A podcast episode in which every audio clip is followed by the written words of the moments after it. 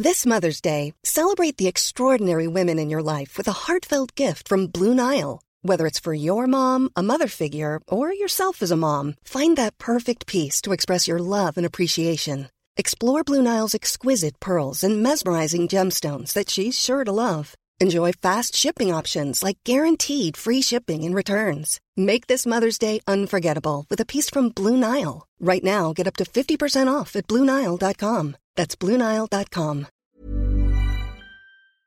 Avant de démarrer l'épisode, j'ai une excellente nouvelle à vous annoncer. Ça avait été un carton la première fois. J'avais reçu énormément de messages de remerciements. Ils m'avaient fait confiance. Ils ont eu raison. Et moi aussi. Et du coup, on a décidé de réitérer notre collaboration. Alors, vous l'avez compris, Unae est de retour sur le podcast. Et grâce aux nombreuses commandes de la dernière fois, ben, je vous ai encore négocié une super réduction. Et cette semaine, vous avez droit à 15% de réduction sur toute la boutique Unae avec le code biomécanique 15. Et c'est encore une fois de l'inédit. Alors, pour ceux qui étaient complètement passés à côté la dernière fois, Unae, c'est la marque de compléments alimentaires de Julien Vénesson qui fait l'unanimité dans le paysage français actuel dans le domaine de la santé et de la longévité. Ce sont des compléments d'ultra qualité avec des ingrédients de la plus haute pureté et qui sont issus de l'agriculture biologique. Ils ont une charte qualité incroyable et tout est vérifiable sur le site internet. Alors l'été arrive, il est temps de faire le plein de compléments et si vous voulez être au top de votre santé avec les meilleurs produits du marché, eh ben c'est l'occasion rêvée pour le faire. Je vous recommande à titre personnel les oméga 3 en bouteille qui sont considérés comme les plus quali actuellement sur le marché. Si vous voulez améliorer l'aspect de votre peau, la santé de vos articulations et de vos muscles, il y a aussi le collagène éthique qui est issu de poissons sauvages et d'ailleurs qui est en passe de devenir un best-seller chez eux. Euh, Je vous recommande aussi le magnésium Omnimag, hyper important pour le sommeil et la récupération nerveuse et musculaire. Vous avez aussi la vitamine D3 qui avait été un carton la dernière fois et qui est considéré comme beaucoup comme le complément à absolument avoir euh, et qui a un rôle dans quasi toutes les sphères de votre corps. Et puis ils ont aussi plein de nouveautés. Il y a le multivitamine spécial ménopause, il y a le sommeil serein qui est une version améliorée de la mélatonine pour ceux qui ont du mal à bien dormir. Il y a aussi, euh, alors je les ai pas encore testés, mais ça a l'air d'être du lourd. C'est le biotique immunité et le biotique digestion pour booster votre système immunitaire et votre microbiote. Enfin bref, vous allez sur la boutique, vous regardez ce qu'ils proposent, vous vous régalez. C'est sur unae.fr, unae.fr. La dernière fois, vous avez été des centaines à passer commande. Vous avez créé des ruptures de stock sur certains produits. Alors cette fois, bah, traînez pas. Et en plus, je vous rappelle que vous avez 15% de réduction avec le code biomécanique 15. Ils ne font quasi jamais des réductions aussi importantes vu la qualité de leurs produits. Alors c'est le moment d'en profiter. La promotion, c'est cette semaine uniquement. Ça se termine ce dimanche, le 12 mai. Alors profitez-en un max et faites-moi vos retours. Et maintenant, place à l'épisode.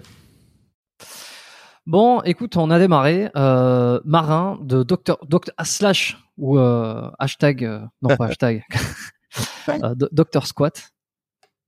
Bienvenue sur le Ouais, podcast. Déjà, Merci. c'est un plaisir Merci euh, de, t'accueillir. m'avoir invité. On a réussi à se capter. Ouais, ça y est. Et puis en plus, il y, a- il y a un super décor puisque t'es dans ta bagnole. Ouais, j'ai un, bon bureau. Non, c'est même pas ma voiture. C'est la voiture de Louis. Même C'est la voiture de Louise parce qu'en fait, euh, je dois avoir le bureau et euh, il y a l'ostéopathe qui travaille euh, de manière épisodique dans la salle et du coup qui s'est installé le, tout l'après-midi. Donc, je me suis fait sauter euh, mon créneau. Bon, parfait. Écoute, on va parler un peu de, de, de tes sujets de prédilection. On va revenir sur le, le, le- CrossFit. Je fais pas beaucoup d'épisodes sur le CrossFit. On, on me les demande de temps en temps. Euh, Ouais. Des fois, j'en parle. Je pense qu'une des dernières fois où j'en ai parlé, bon, forcément, il y avait Guillaume Guillou, euh, il y a pas si longtemps. Euh, C'était Jessica Vetter. Enfin, ce sont des, des personnes que tu connais, que tu, Ouais, que je connais connais. bien même. Ouais. Donc, on a échangé un petit peu. Là, il y a quelques depuis quelques semaines, on se devait se toper depuis un an ou deux, ou deux ans, je sais plus. C'est le temps passe vite. Et puis euh, tu te perds un peu de vue et hop, on, on se rattrape. Et puis voilà. Donc on enregistre cet épisode, c'est super. On va essayer de parler du squat forcément, sujet de prédilection. Euh, CrossFit, les morphologies, tout ça. J'ai beaucoup de questions pour essayer de comprendre un petit peu le, le, le monde dans lequel vit le CrossFit aujourd'hui, euh, dans lequel je, ne- je ne suis pas à titre personnel. Donc euh, donc euh, je vais te poser quelques questions. Et puis euh, et puis il doit y avoir forcément des débats ou des, des espèces de, de choses qui se passent en interne. Euh, tu sais, euh, des, des, la vérité, qu'est-ce qui est vrai, est-ce qu'il faut, est-ce qu'il faut faire tel mouvement, est-ce qu'il faut faire tel mouvement, Ah, est-ce oui, que oui. c'est personne dit vrai, est-ce que c'est. Voilà, moi je trouve ça intéressant de revenir là-dessus pour essayer de, de faire émerger des idées. Je te laisse te présenter pour débuter, comme j'aime bien faire Ouais. généralement. Ça marche. Euh, bah, de manière succincte, euh, je, je m'appelle Mara, comme tu l'as dit. Les gens me connaissent plus souvent sous le nom Instagram Dr Squat, ce qui me fait souvent sourire quand il y a des personnes qui me disent, mais en fait, tu t'appelles comment? Donc Ah, je magie gère la salle. euh, Ouais, exact. Je gère la salle euh, Power Camp euh, qu'on a ouvert avec deux deux amis euh, deux amis à moi euh, il y a six ans euh, sur Bordeaux. Euh, un projet qui a pris forme euh, suite à nos différents euh, différentes expériences. Moi avant je travaillais en finance à l'étranger. Je travaillais à Stockholm en tant que second DAF et avocat de gestion. Et les gars travaillaient respectivement à Paris et à Lille en marketing. En fait, on a ouvert pour Camp il y a six ans, suite un peu de nos différentes influences de là où on vivait, puisque les gars, eux, avant, étaient partis à Raleigh en Caroline du Nord aux États-Unis.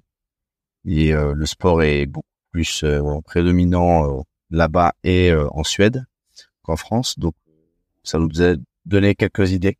Donc, euh, chose qu'on a creusé, poursuivi et on a fait émerger a six ans maintenant.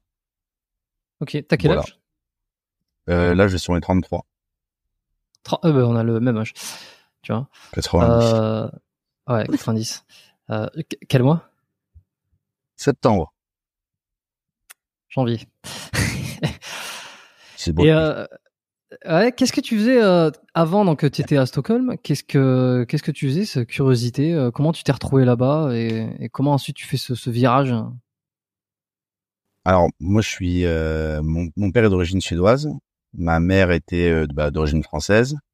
Et en gros, je, je travaillais à la base à- à Lille pour un, un groupe de data center qui s'appelle Atos Worldline en tant que contrôle de gestion. Et euh, j'en ai eu un petit peu marre euh, du système français puisque c'était beaucoup, euh, beaucoup de chaises.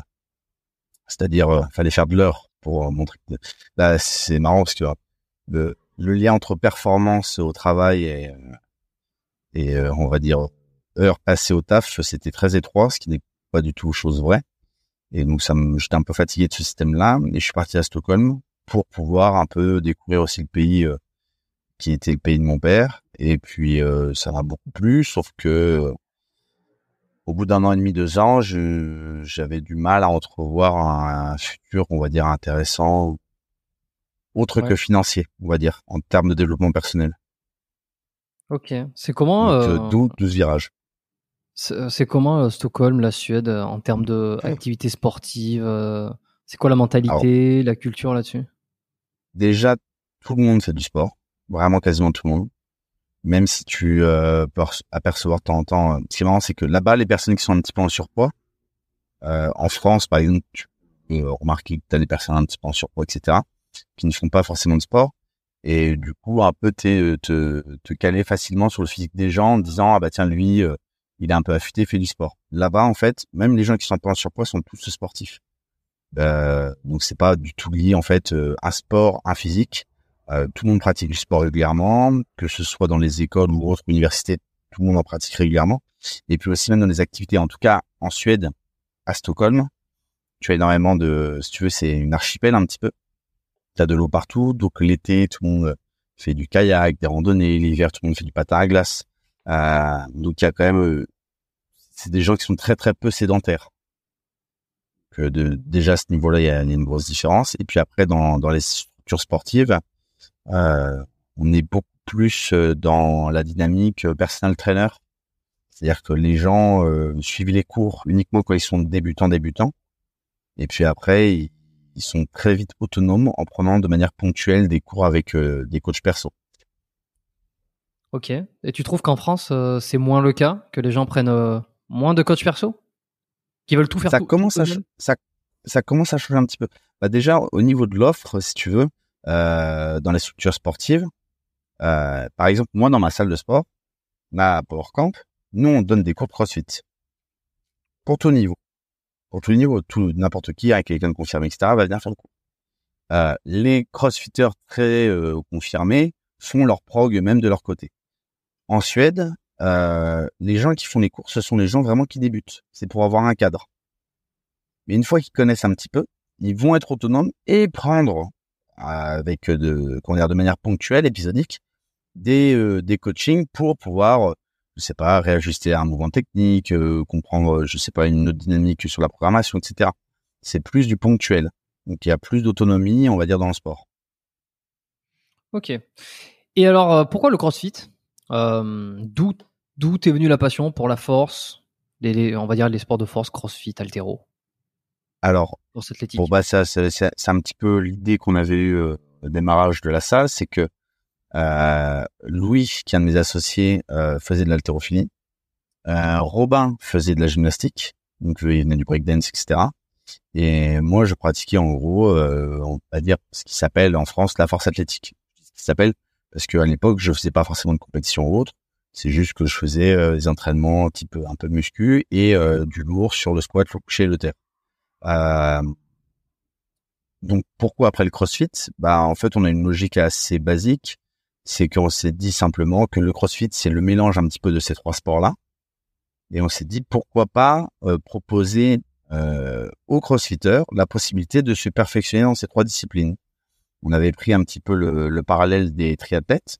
Quelqu'un qui fait du triathlon, lorsqu'il veut se perfectionner, il va pas voir un autre triathlète, sauf si c'est pour ajuster euh, la, polyvalence de sa programmation. Là, on est vraiment du spécifique triathlon. Mais s'il veut s'améliorer sur le, vélo, sur la natation ou la course à pied, il va aller voir un spécialiste d'une de ces disciplines.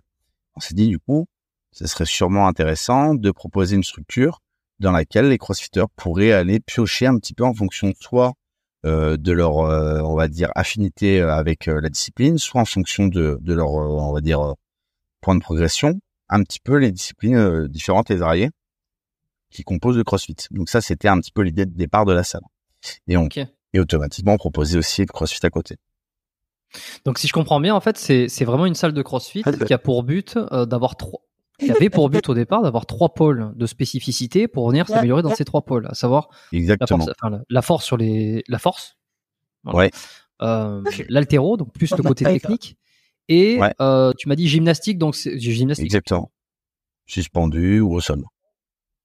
Et toi, ta spécificité, c'était euh, la force athlétique. Comment tu les as rencontrés Oui. tes- Enfin, je veux dire, cette idée, elle émerge parce qu'à un moment donné, tu rencontres les gens qui sont euh, qui ont ces trucs-là. Comment ça arrive? Quand tu les rencontres, c'est un coup de hasard, c'est un coup de chance? Alors, ça s'est passé en gros, euh, j'ai fait une école de commerce à Lille, qui s'appelle anciennement ESC Lille et qui maintenant s'appelle Schema. Une école qui, qui, est, qui est bien classée, etc. Euh, moi, j'ai rencontré du coup Louis et Robin là-bas. Et en fait, au moment où je suis rentré dans l'école, j'ai eu un très très gros accident de la route. Euh, je faisais du vélo de route sur une départementale, ce qui est normal, je précise. Déjà, je disais, ah, mais une départementale, non.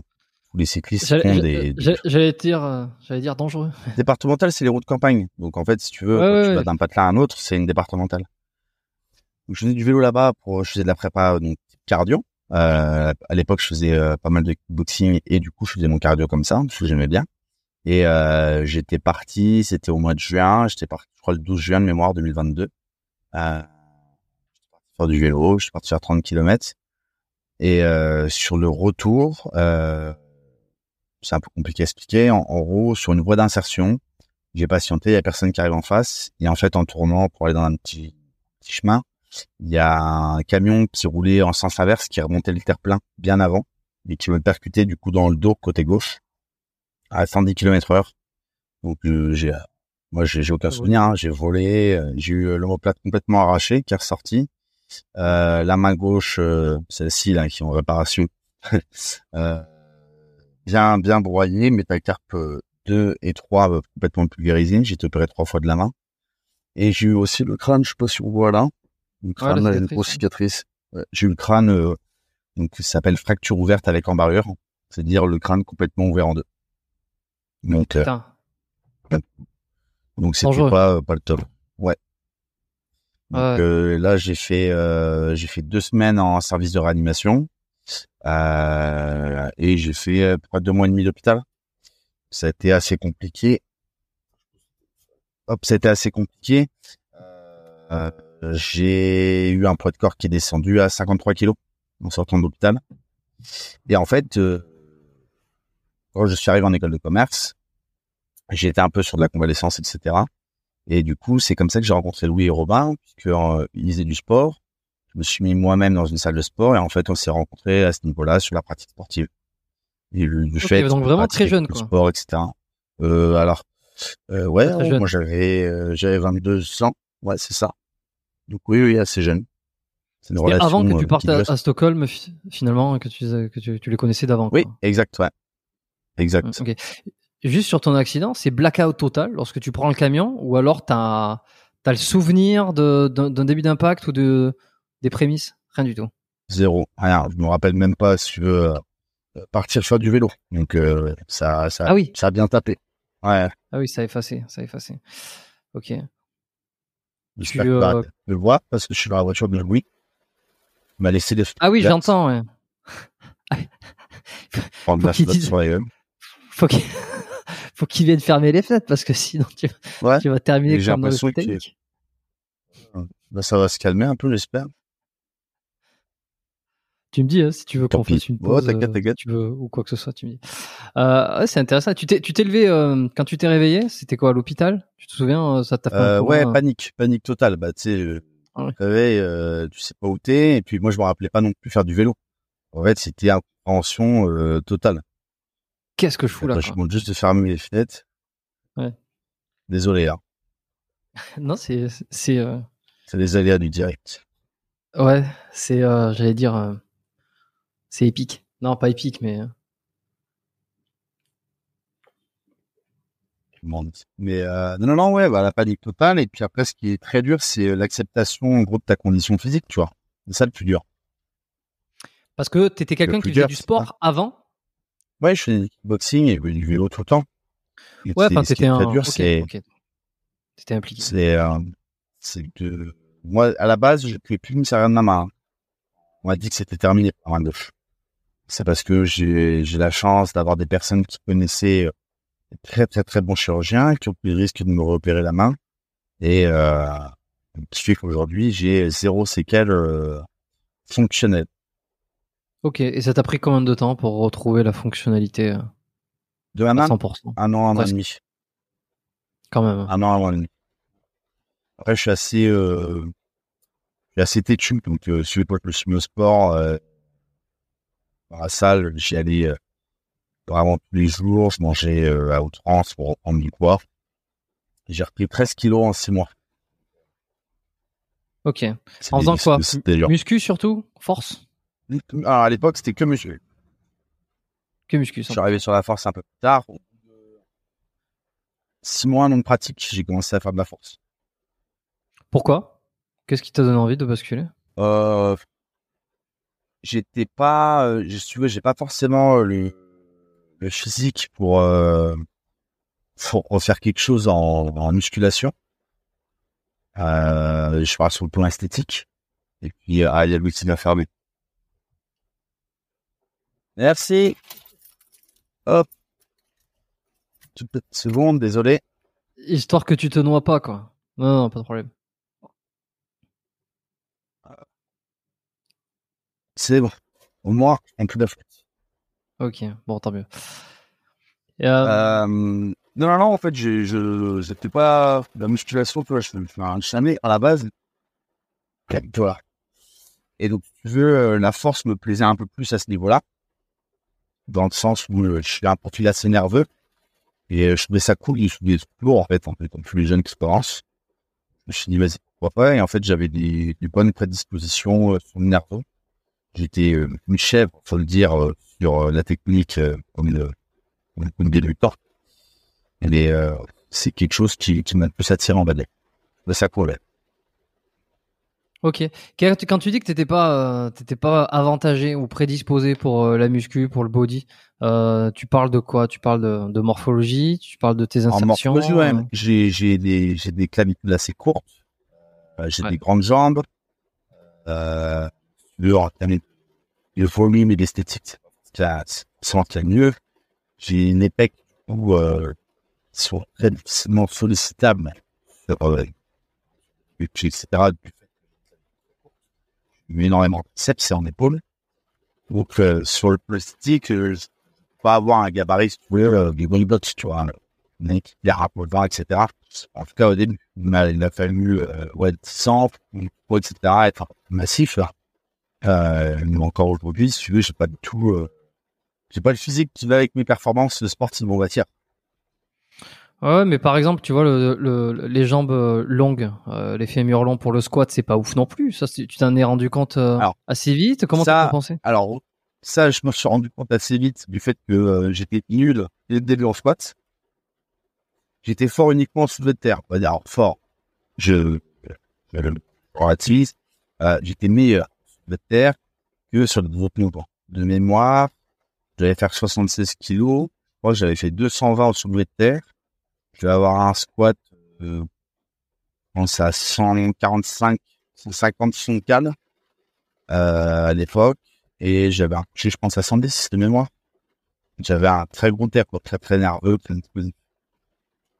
Ok. Et en fait, Et alors- après, euh, Ouais. ce qui a fait le gros virage pour rapport à ce squat, euh, c'est euh, c'est le fait qu'on ait eu Marc Pouillot ici. Je sais pas si tu connais de nom. Deux, je Que- connais deux noms, oui, Marc Vouillot. qui était un, un pont en a pas physique sur la force athlétique euh, dans les années 74 pour un, euh, qui a amené énormément d'athlètes français à l'époque sur, sur le podium international. Il est le seul euh, de mémoire à avoir amené un assez man, World Strongest, Man, et de mémoire c'était à Nice à l'époque, c'était avec Jean-Pierre Bourlois. Euh, et Marc Ok. Pouillot qui est décédé, du coup, il y a un an et demi. Euh, Ouais, il y a pas an, si longtemps. elle est morte. Ouais, d'un cancer du procréum, c'était assez euh, fulgurant. J'ai eu- la chance de pouvoir repasser un peu de temps avec lui sur son hôpital avant euh, qu'il. Oui, euh, oui, pour revenir là-dessus, j'ai eu la chance d'avoir Marc euh, à nous prêter pendant un an et demi à la salle, qui nous a suivis, euh, donc moi et puis quelques personnes de la salle qui souhaitaient de sa force. Et euh, c'était assez radical, c'est des, avec des formats à l'ancienne. Moi, comme je veux techniquement, le squat, ça n'allait pas. Euh, J'allais prendre technique, de par mes leviers, et aussi euh, manque euh, pied, etc. Rien de à corriger. Et euh, pendant six mois, en peu de six mois, euh, j'ai pas dépassé 50%, 60% de mon max, qui à l'époque était 200 kilos. Pendant six mois, il m'a fait faire de la cellule technique à 100, entre 100 et 120 kilos. Pendant six mois. Pour travailler ta technique. Ouais, Ouais, corriger les, les très défauts. euh. Et ouais, Ouais, très bon mentalement, très bon euh, en termes d'ego, parce que peut-être tes potes des barres peut-être des barres inférieures à ce que tu peux faire, c'est compliqué. Et euh, ça apporte ses fruits. J'ai aussi fait une correction, euh, on va dire mécanique. J'ai vu que j'avais les pieds qui étaient très très plats, ce qui faisait que j'avais énormément de mal à solliciter le moyen fessier, puis à pouvoir garder les zones en axe. Peu importe la force que j'avais au niveau des moyens fessiers, si tu veux j'avais un problème mécanique qui faisait que le pied s'écrasait au fur et à mesure de la descente et avec la charge. Donc j'ai fait des semaines très très dures, etc. Avec euh, un podologue sur Bordeaux qui me faisait squatter carrément devant un quadrillage et un laser, donc avec des charges pour être carrément propre, proche pardon du d'une pratique sportive. Et puis euh, la corrélation avec ces choses-là en fait que derrière ça m'a permis de débloquer de la technique et sur créer de la force. J'ai souvent sur les sur les séminaires que je peux faire. Euh, le problème, en fait, c'est pour ça que c'est dur de progresser en force, c'est que le corps se place de la manière la plus efficiente possible pour lui pour être fort. Et de temps en temps, il faut faire une correction technique qui va automatiquement amener sur des placements sur lesquels on est moins fort. Pourquoi? Parce que Mhm. sinon, le corps se placerait directement dans ce sens-là. Et Hmm. donc, comme on est moins fort avec le nouveau placement, on n'aime pas et on ne persiste pas sur cette correction et sur ce nouveau placement. Ce qui fait que du coup, on ne peut pas créer de masse musculaire sur ce placement-là, etc. Et que certaines personnes ont ce qu'on appelle des plafonds de verre et ne progressent pas de 5 à 10 kilos sur 2-3 ans de pratique. Ok. Ouais, il faut, faut réapprendre une technique et pour ça, ça demande de faire des choses moins fortes pendant temporairement pour pouvoir ensuite dépasser le. Exactement. C'est pour ça que c'est assez ingrat, en fait, euh, quand, que j'ai souvent dans les corrections euh, que je peux apporter en séminaire. Louis, sur un séminaire, il va faire une correction à une personne, elle va peut-être faire un PR plus 5 ou plus 10. Pourquoi? Puisque les dynamiques euh, de, les facteurs de réussite sur un mouvement d'haltérophilie, ça va être la coordination, euh, la force, la vitesse, euh, tout ce qui va être notion de timing, d'explosivité. Il y a beaucoup de facteurs qui rentrent en compte. Sur la gym, on peut avoir aussi ces choses-là. Sur la force, c'est quasiment que de la notion de levier. Il y a certaines personnes qui arrivent à avoir des petits déclics quand c'est des, euh, des, modifications en termes de souffle, de gainage. Euh, mais sinon, quasiment toute modification va amener une, ré- une régression quasiment instantanée sur la charge utilisée. Et donc, les personnes, c'est très dur d'accepter ça. Si tu veux, tu viens, tu fais un séminaire, tu payes. On te dit, bah là, tu vas mettre 10 à 20 kilos de moins que d'habitude. Bah ouais, mais moi, je viens pour progresser. Ouais, mais en fait, il faut savoir que ça va prendre du temps. Exactement. Mais euh, un athlète de CrossFit, par exemple, qui viendrait dans ta salle pour justement faire des corrections de levier, comme ça, sur ses mouvements, sur ouais. mouvement de squat, euh, est-ce qu'il va être capable Est-ce qu'il va y avoir à un moment donné un, espèce de timing euh, avant compète ou après compète pour justement que ça ne lui porte pas préjudice sur une compète Être capable de, en fait, de faire du travail long terme sans vraiment euh, que ce soit une problématique euh, court terme si une compète qui arrive. Alors ça, c'est, euh, je prends un exemple qu'on donne souvent des crossfitters qui ont du mal un petit peu, si tu veux, à, à, à se décider euh, lorsqu'on doit faire du travail spécifique. Déjà, il faut mmh. savoir que si on veut réellement progresser dans un sport qui est un sport un peu type polyvalence, de polyvalence, exemple triathlon, exemple euh, des pentathlons, décathlons. Hein, je rappelle décathlon pour ceux qui savent pas, il y a 10 sports. Euh, il faut faire du spécifique et il faut sélectionner. Quand on est proche des compétitions, bah euh, ce qu'il faut le plus faire, c'est le sport dans, on va dire, dans son entièreté, c'est-à-dire le plus proche de, de la pratique euh, compétition. Si on fait du CrossFit, il faut faire du coup des WOD, puisqu'en fait, on vient tester la polyvalence euh, du, sport. Par contre, quand on est en hors saison, là, on va être loin et là, ça va être intéressant de faire du spécifique. Le problème, c'est que faire du spécifique, ça veut dire faire des choix. C'est-à-dire qu'aujourd'hui, quelqu'un qui fait du CrossFit cinq fois par semaine, si je lui dis qu'il faut qu'il travaille son haltérophilie deux fois par semaine pour progresser en haltéro, il va pas pouvoir rajouter deux séances par semaine d'haltéro. Ça ne marche pas comme ça. Il va falloir faire un choix. Il va falloir enlever deux séances de crossfit. Et en fait, quelqu'un que je qui va venir me voir et qui va vouloir progresser, ben, je vais dire, il va falloir peut-être diminuer la pratique polyvalence, donc sur l'haltéro, sur, pardon, sur le crossfit, pour pouvoir s'atteler vraiment à des préparations de force, à des préparations techniques, etc. Ça, ça peut prendre un peu de temps. Donc en fait, il faut choisir. Je réponds à la question. Bah, c'est c'est euh, c'est de la prépa physique. Euh. Tu, parles de spécifique, préparation physique spécifique. Euh. Exactement. Ouais. Je reviens juste mon attel. Mais ouais, et alors... physique, c'est classique. C'est comme un rugbyman qui va faire veux de la muscu en off saison et pour se préparer. Et il n'a aucun intérêt dans une salle de muscu quand il a une semaine de ses matchs.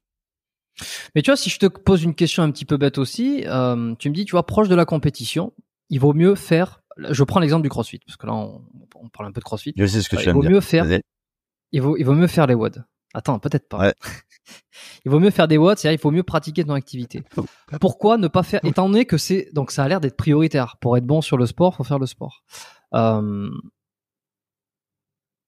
Pourquoi ne pas faire toute l'année pour justement optimiser au maximum le, la performance en CrossFit, tu vois. Est-ce que est-ce que ça vaut est-ce que ça vaut vraiment le coup? Et ça évidemment, c'est ton métier donc tu vas me dire que oui et tu vas m'expliquer comment. Est-ce que ça vaut vraiment le coup de mettre entre parenthèses l'activité en question pour faire de la spécifique? Est-ce qu'on voit vraiment une différence? Si on prend deux individus avec le même niveau, ah, euh, l'un qui fera que euh, son activité principale, l'autre qui va passer par des phases de de, de préparation spécifique Est-ce qu'à la fin, au bout de un mois, euh, 12 mois, 2 ans, 5 ans, est-ce qu'il y aura une, vraiment une différence qui va se faire? Et comment tu la mesures? Alors, j'aime bien prendre des, des, des contre-exemples. Euh, si on prend un exemple que, que, certaines personnes utilisent souvent et que je vais contrer justement avec euh, la prépa physique, euh, si je te demande par exemple d'apprendre l'anglais et l'espagnol en même temps, tu vas moins bien parler anglais au bout d'un an si tu apprends les deux langues en même temps que si tu faisais que de l'anglais pendant un an. C'est logique. Si par contre tu me dis la première année, je fais de l'anglais, la deuxième, je fais de l'espagnol, en gardant un peu ma base d'anglais. Au bout des deux ans, est-ce que je parlerais mieux ou pas que quelqu'un qui a fait deux ans anglais et espagnol en même temps? Ah, Ça, on peut pas trop trop le dire, d'accord? Parce que c'est de l'apprentissage. C'est difficile à savoir. Ouais. Exactement. Par contre, sur le sport, si je te demande de, euh, si tu veux, tu, tu, dois savoir quand même un, un petit peu, tu as des entraînements qui sont plus axés sur la force, d'autres sur l'endurance de force, d'autres sur le cardio, etc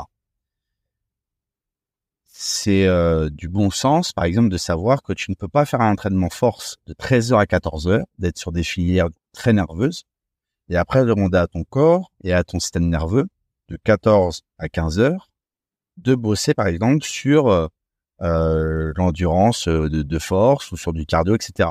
c'est des filières, celui qui sont pas, c'est pas des boutons sur lesquels on va faire on/off. Comprends? Mmh Donc le problème, c'est que quand on est sur de la polyvalence, ce qu'on va entraîner, ça va être de la polyvalence tout le temps, d'adaptation à la polyvalence. Quelqu'un qui va devoir faire un cycle, par exemple, si on, on prend les autres sports, comment dire, de manière isolée, quelqu'un qui va faire pendant six mois de l'haltérophilie, il va gagner en technicité, d'accord? Quand il va reprendre la polyvalence sur son CrossFit, la technicité qu'il aura appris, il va la garder. Il va pas perdre les apprentissages techniques, tu comprends? Ça, il va capitaliser dessus. Mais par contre, s'il n'avait pas fait de focus comme ça pendant six mois, il n'aurait pas progressé peut-être aussi vite en technique. Peut-être qu'avec la fatigue de ses WOD, avec le cardio, etc., il n'aurait pas pu être aussi frais pour pouvoir bosser sa technique et progresser en haltérophilie.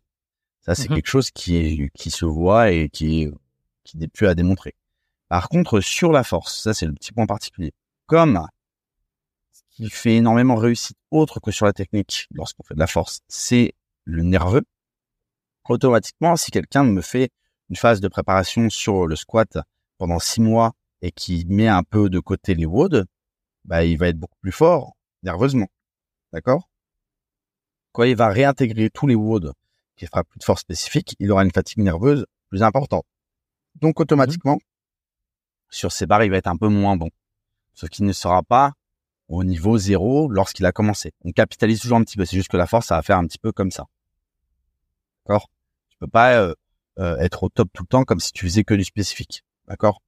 Quelqu'un qui fait euh, du cyclisme, si un jour il se met à faire du triathlon, il fera pas les mêmes temps en vélo. Parce que derrière, il y a deux autres trucs qui vont taper dans le nerf. Mmh. Donc oui, il y a une utilité, une réelle utilité, parce que comme tu l'as dit, si on fait tout le temps de la polyvalence, notamment ensuite, tu ne fais que que être plus polyvalent. Donc tu vas progresser, mais euh, de manière très lente. Et de toute façon, les moi, mon expérience de des gens qu'on a pu entraîner, etc me l'a démontré euh, très simplement. Et puis même si on regarde des crossfitters de haut niveau, euh, il me semble que c'était Fraser qui était pas très bon euh, sur le rameur et qui s'est mis à faire du rameur à fond pendant un an quasiment tous les jours. Je crois que c'était aussi lui, peut-être Froning, qui faisait les montées de cordes. En gros, il faut, il faut vraiment, si tu veux, se mettre la tête dans le guidon pour pouvoir acquérir des compétences que tu garderas, peut-être pas à 100%, mais qui seront toujours au-dessus de, de ton point de départ. Ouais. Mais après, j'imagine que c'est aussi une question de stratégie parce que il y a, y, a les, y a les deux discours, tu vois, il y a, y, a, y a, et qui se, qui se complètent et en même temps qui se qui se télescope. Euh, c'est celui que tu dis, c'est-à-dire qu'il faut il faut travailler sur des points spécifiques, notamment sur des points euh, sur des points un peu plus faibles pour pouvoir monter en globalité.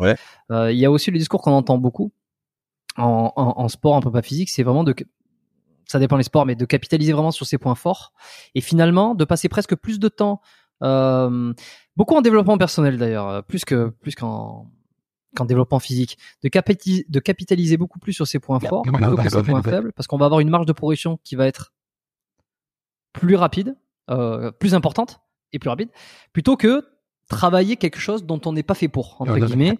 Tu vois un petit peu le, le truc, donc c'est, je trouve que ça, ça, ça, se rejoint autant que ça se. Alors, je vois très bien ce que tu veux dire parce que dans, par exemple, dans la force athlétique, c'est un peu le, le maître mot actuellement, je trouve.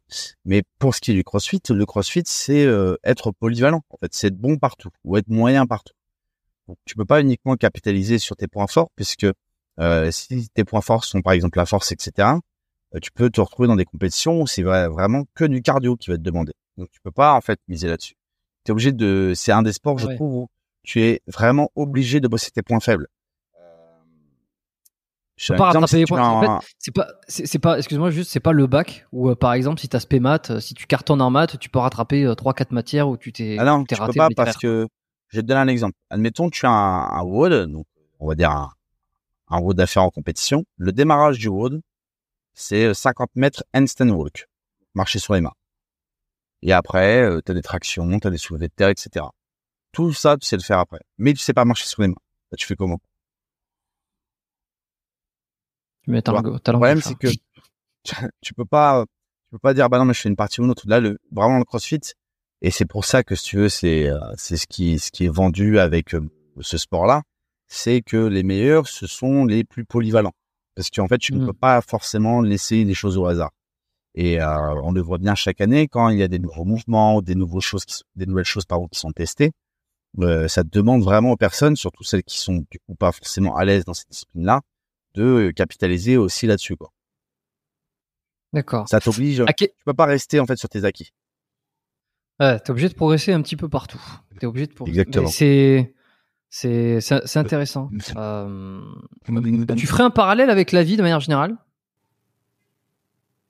Ou pas? Euh, pas forcément, non. Euh, C'est si le, le- peut-être le petit truc, c'est que si tu veux, ça ça demande aux gens pas mal, euh, je trouve, pas mal d'abnégation et de patience pour, je trouve, exceller dans un sport qui te demande énormément de polyvalence et énormément de comment dire de de, compétences différentes et variées te demande à la fois d'être très fort, mais d'être rapide, d'être très endurant.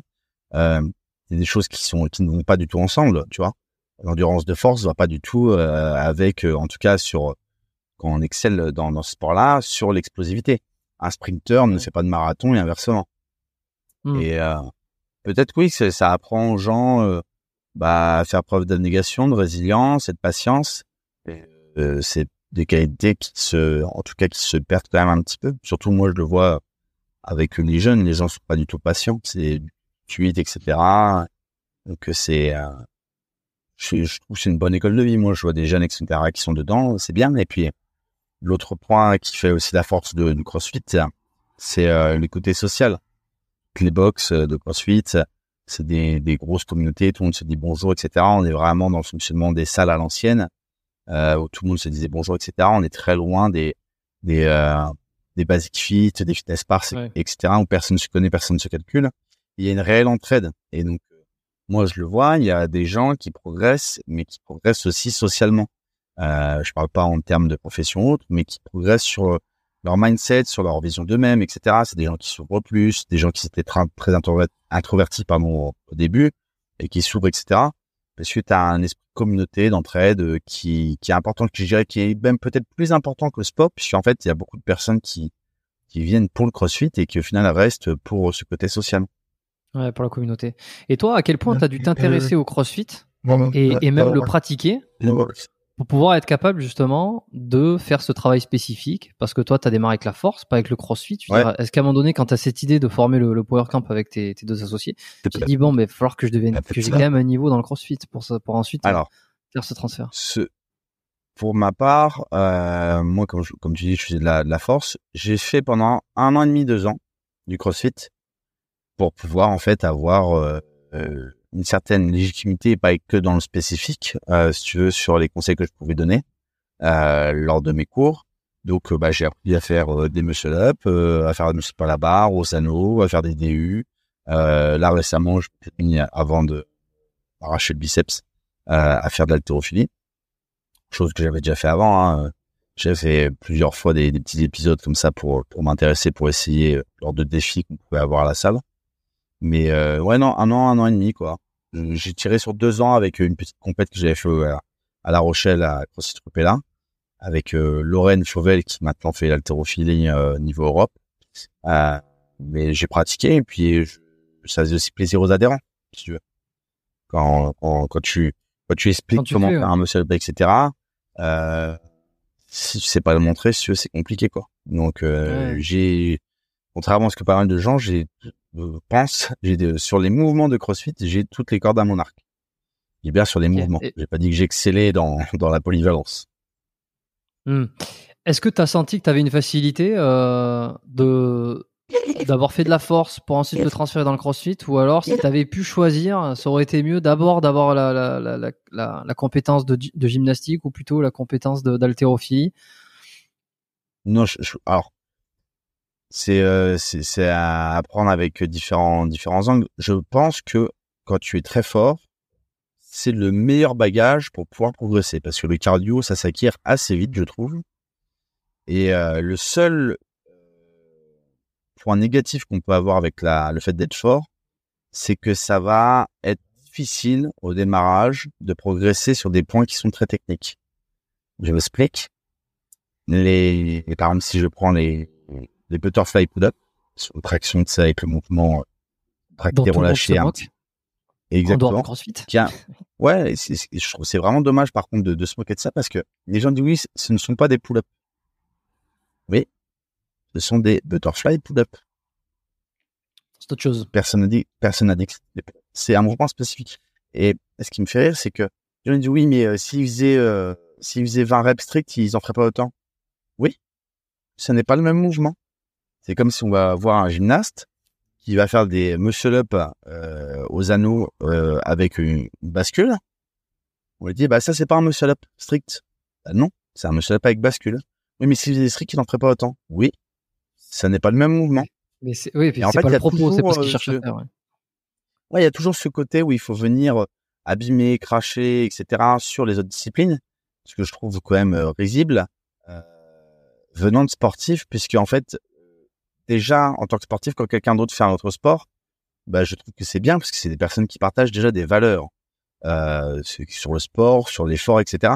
Et c'est ça qu'il faudrait plus relever que plutôt dire ah oui mais il triche, mais en fait il triche de quoi? Il n'y a pas de, il n'y a pas une compétition entre vous, il n'y a pas de comparaison à avoir.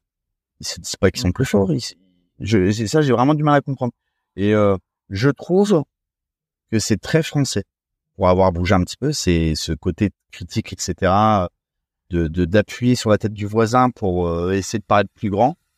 C'est très français. Je veux dire, euh, les sports euh, sont variés, ont leur ont leurs qualités euh, différentes et on n'est pas obligé de dire que un sport est de la merde pour que le sien paraisse plus noble. Donc pour revenir sur Ouais. l'explication, dis-moi, excuse-moi. Non, non, c'est que souvent ce qu'on entend, alors évidemment, il y a, il y a ces arguments-là que tu as donnés, c'est ah oui, mais c'est pas ceci, mais c'est pas cela. Euh, après, souvent, ce qui va être reproché aussi, ce que j'entends, c'est le côté euh, dangereux, le côté dangereux, euh, blessure de, de ce mouvement-là. Si on reste sur ce Oui, oui, j'entends. Alors, pour expliquer, justement, le, je, je revenir sur ta question de, au préalable, Ouais. c'est plus compliqué, si tu veux, quand t'es fort, de faire ce mouvement-là, parce que c'est un mouvement qui demande du contracté-relâché. Contracté-relâché. Quand t'es très fort, tu vas vouloir tout faire en force. Et c'est là, en fait, où certaines personnes qui sont beaucoup moins fortes vont être plus, euh, on va dire, on va avoir une progression plus rapide là-dessus. Pareil sur les mouvements d'haltérophilie, où il faut essayer de chuter, etc. Euh, quand on est euh, très en force, etc. En plus, on peut en général être un peu moins souple. Ça va venir créer plus de problèmes.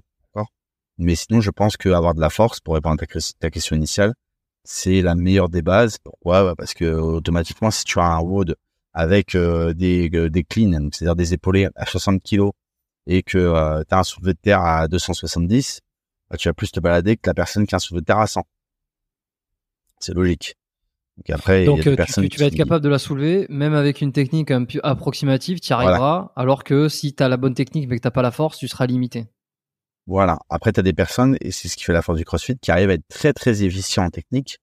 Donc, qui même avec des barres inférieures arriveront justement à être plus performants puisque eux seront automatiquement plus spécifiques au sport qui est le CrossFit, qui demande beaucoup d'efficience et beaucoup d'économie d'énergie. Contrairement à un gros bourrin qui fait de la force, qui va arriver, qui va de la soulever dix fois peut-être plus rapidement, mais au bout de dix fois dix reps, il va exploser, tu vois. Hmm. Et pour revenir, c'était quoi ta question juste après que tu avais... euh, Non, c'était sur le, ah, le- sur le les blessures. danger, le risque, risque Ouais. de blessure de notamment cet exercice. Ouais. Alors, oui, mais après, je vais, comment dire, c'est euh, peut-être que euh, dans le CrossFit, il y a un défaut en termes de formation sur les coachs où on essaie peut-être d'aller un peu trop vite avec certaines personnes, etc. pour euh, pour leur faire plaisir, parce que les gens veulent arriver et voir voient ce que les autres font, vont vouloir faire pareil. Donc, euh, donc oui, il y a des il y a des étapes à suivre et des fois l'impatience des gens ou des coachs fait que effectivement, sur ce type de mouvement-là, il y a un plus grand risque de blessure que sur quelqu'un euh, avec qui tu pourras prendre des tractions strictes. Euh, Ouais. Par contre, euh, je veux dire, euh, le CrossFit n'a pas le monopole De de la blessure. moi, je j'ai beaucoup de profils de personnes qui viennent commencer le CrossFit, qui me disent j'ai très mal aux genoux. Je vois comment ils marchent. Je sais directement s'ils ont fait de la course à pied depuis plusieurs années. À quoi tu le vois ça? Ah bah parce que quand t'as les genoux qui rentrent toujours un petit peu vers l'intérieur, et surtout les mouvements de flexion de jambes, tu as les genoux qui rentrent très facilement. Des gens qui ont, notamment quand ils te le disent, euh, qui ont des syndromes de l'essuie-glace, etc. C'est des gens qui ont un moyen fessier qui est euh, euh, sous-sollicité du fait d'être toujours dans le même schéma sur la course à pied. Donc, euh, Parce que la course à pied, ça favorise pas le l'activation des des grands des moyens, moyens fessiers, fessiers? non. Un grand fessier, si. Mais encore, Grand ça fessier, dépend oui, oui, sur la quel-. Ça dépend sur quel relief tu cours, etc. Quelqu'un qui va faire euh, des trails, euh, si tu veux, avec euh, des terrains vallonnés, etc., n'aura pas forcément ce problème-là. Sur du bitume, par exemple, on sait depuis des années que c'est bon pour les genoux, tout ça.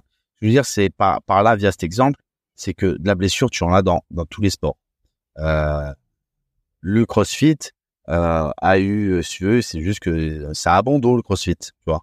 C'est un sport un peu nouveau, voilà, bah, regardez, tout le monde le monde etc. au CrossFit.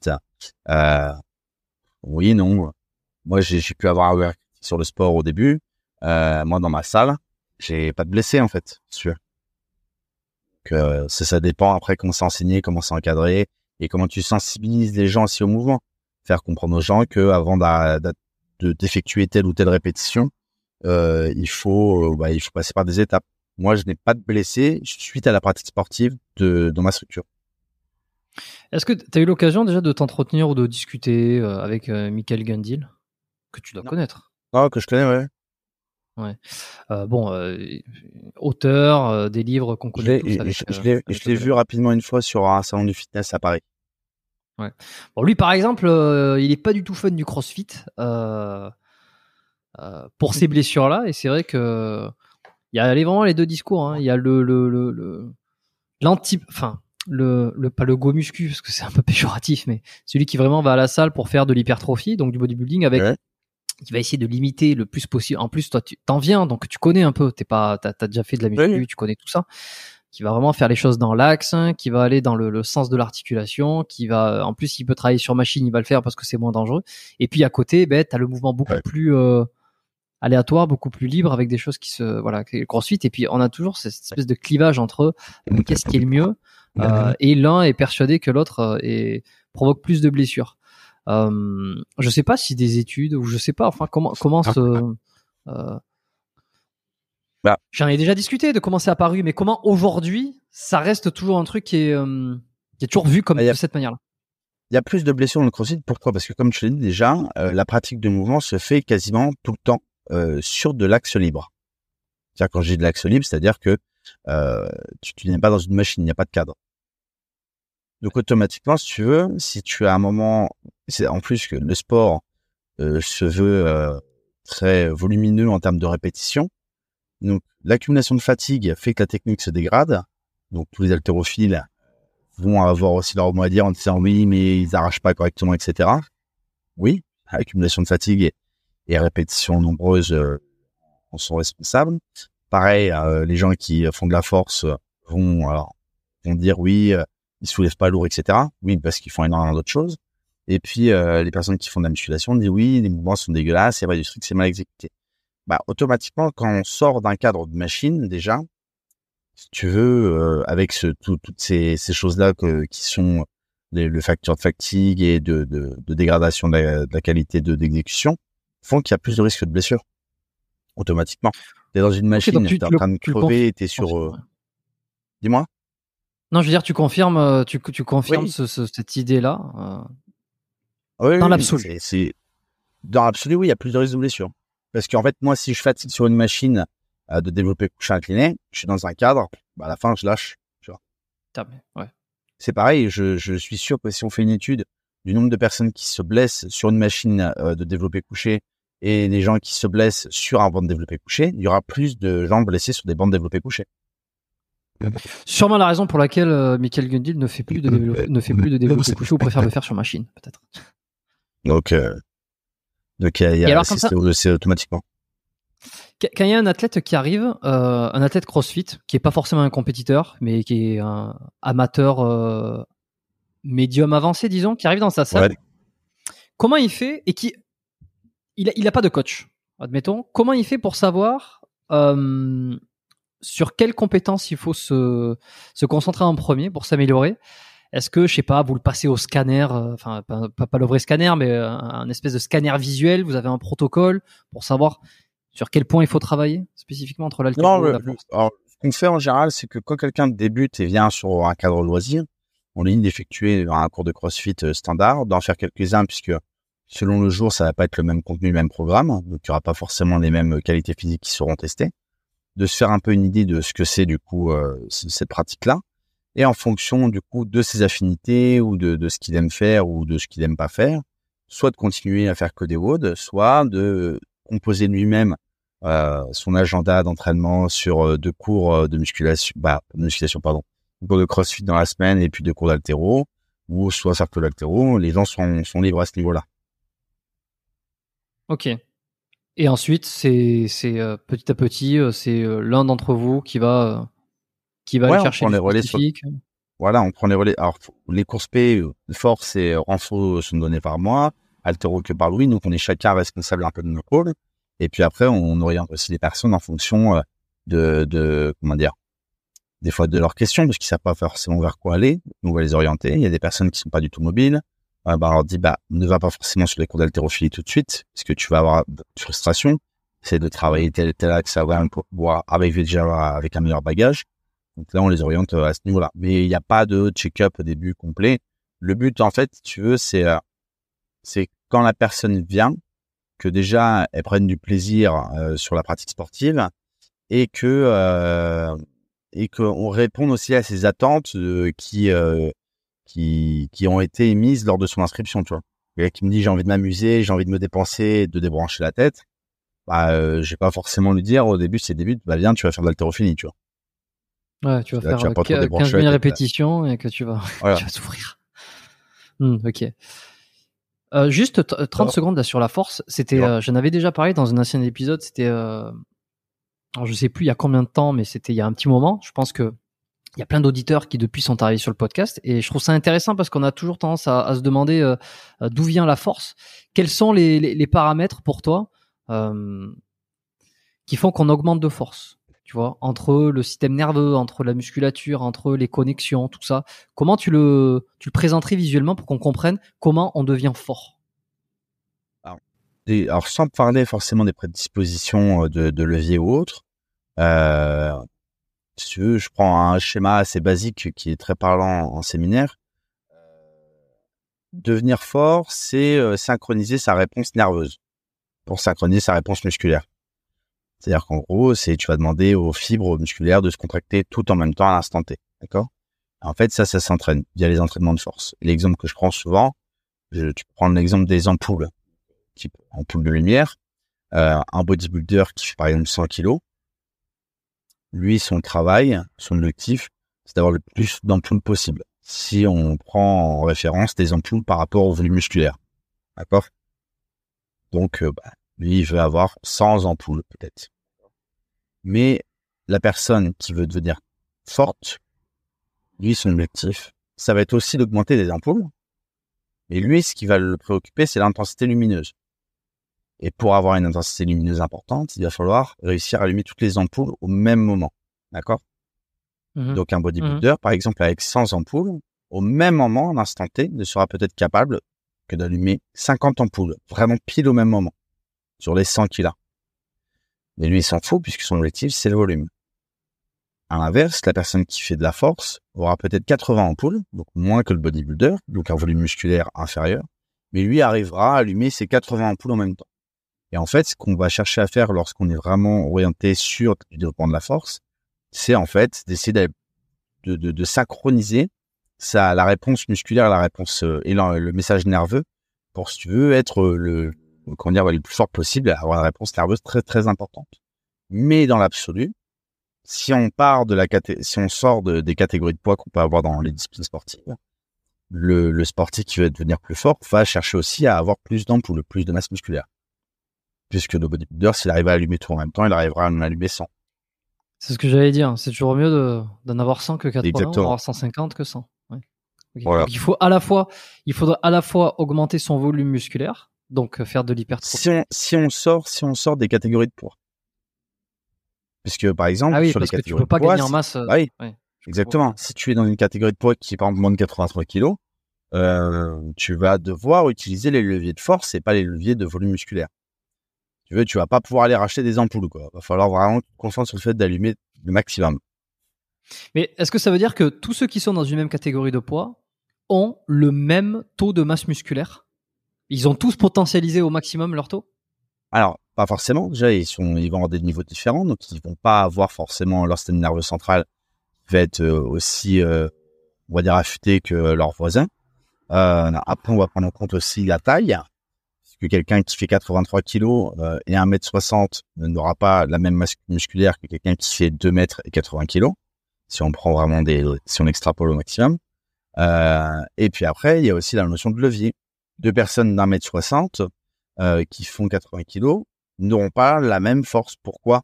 Parce qu'on peut peut-être présumer qu'ils aient plus ou moins le même volume de masse musculaire, mais la force qui va être générée, qui va être traduite par leur levier, ne sera pas la même. Prends en exemple par, souvent la notion de, de bâton. Tu prends un bâton qui pèse 1 kg, d'accord? Au bout de ce bâton-là, tu accroches une masse qui fait 2 kg. Toi, tu as l'extrémité du bâton, tu vas réussir à le bouger. On est d'accord? Je prends un bâton maintenant qui fait 10 mètres de long, mais qui pèse aussi 2 kg. Euh, pardon, 1 kg. Et au bout, je mets la même masse. Tu n'arriveras pas à le bouger. Parce que la notion de levier est trop importante. Mmh Donc, en fait, les personnes qui sont plus sur des physiques type revealing, c'est-à-dire avec des fémurs courts et des longs tibias, des longs bustes, vont développer moins de force pour pouvoir bouger une charge que quelqu'un qui est longiligne, où tu as plus l'impression que tu, tu déplies un Velux ou comme une chaise longue. Ouais, non, mais oui, c'est le principe des morphologies. Euh... Ouais, c'est c'est les morphologies et les leviers. Euh, enfin, de la Exactement. biomécanique un petit peu sur le sur le podcast. On, par, on parle rarement. Mais là, pour le coup, c'est de la vraie, euh, c'est de la vraie biomécanique, c'est l'étude des leviers, euh, notamment de l'être humain. Là, c'est c'est intéressant ça. Euh, tu vois un petit peu les débats qui circulent euh, entre ceux qui remettent en cause les, les morphologies euh, Alors, sur la je- sur la pas- performance d'un athlète? Alors, je, je pas les, les gens qui disent qu'il n'y a pas de morphotype, ce qui est pas pareil que morphologie. Hein, euh, je, en tout cas, pour ma part, moi, quand on parle de morphologie, je parle vraiment de levier. Euh, après, il y a tout ce qui est notion de morphotype où les gens parlaient des mésomorphes, ectomorphes, etc. Oui, des catégories, oui. Ok. Exactement, qui est encore autre chose. Mais euh, après, je non, en fait, pour moi, c'est, je veux pas dire qu'il n'y a pas de débat sur les morphologies. Euh, je- en fait, c'est c'est de la physique. Ce que j'ai souvent dans mes séminaires, c'est que c'est de la physique. C'est-à-dire qu'en fait, je demande pas aux gens d'être d'accord, de pas être d'accord avec moi. Je demande pas aux gens de me croire parce que euh, j'ai des plus grosses barres que leur, ancien coach, ou de pas me croire parce que j'ai des moins grosses barres qu'un autre coach. En fait, c'est euh, nier euh, l'existence de la physique dans la biomécanique et donc de l'impact que ça a sur les mouvements.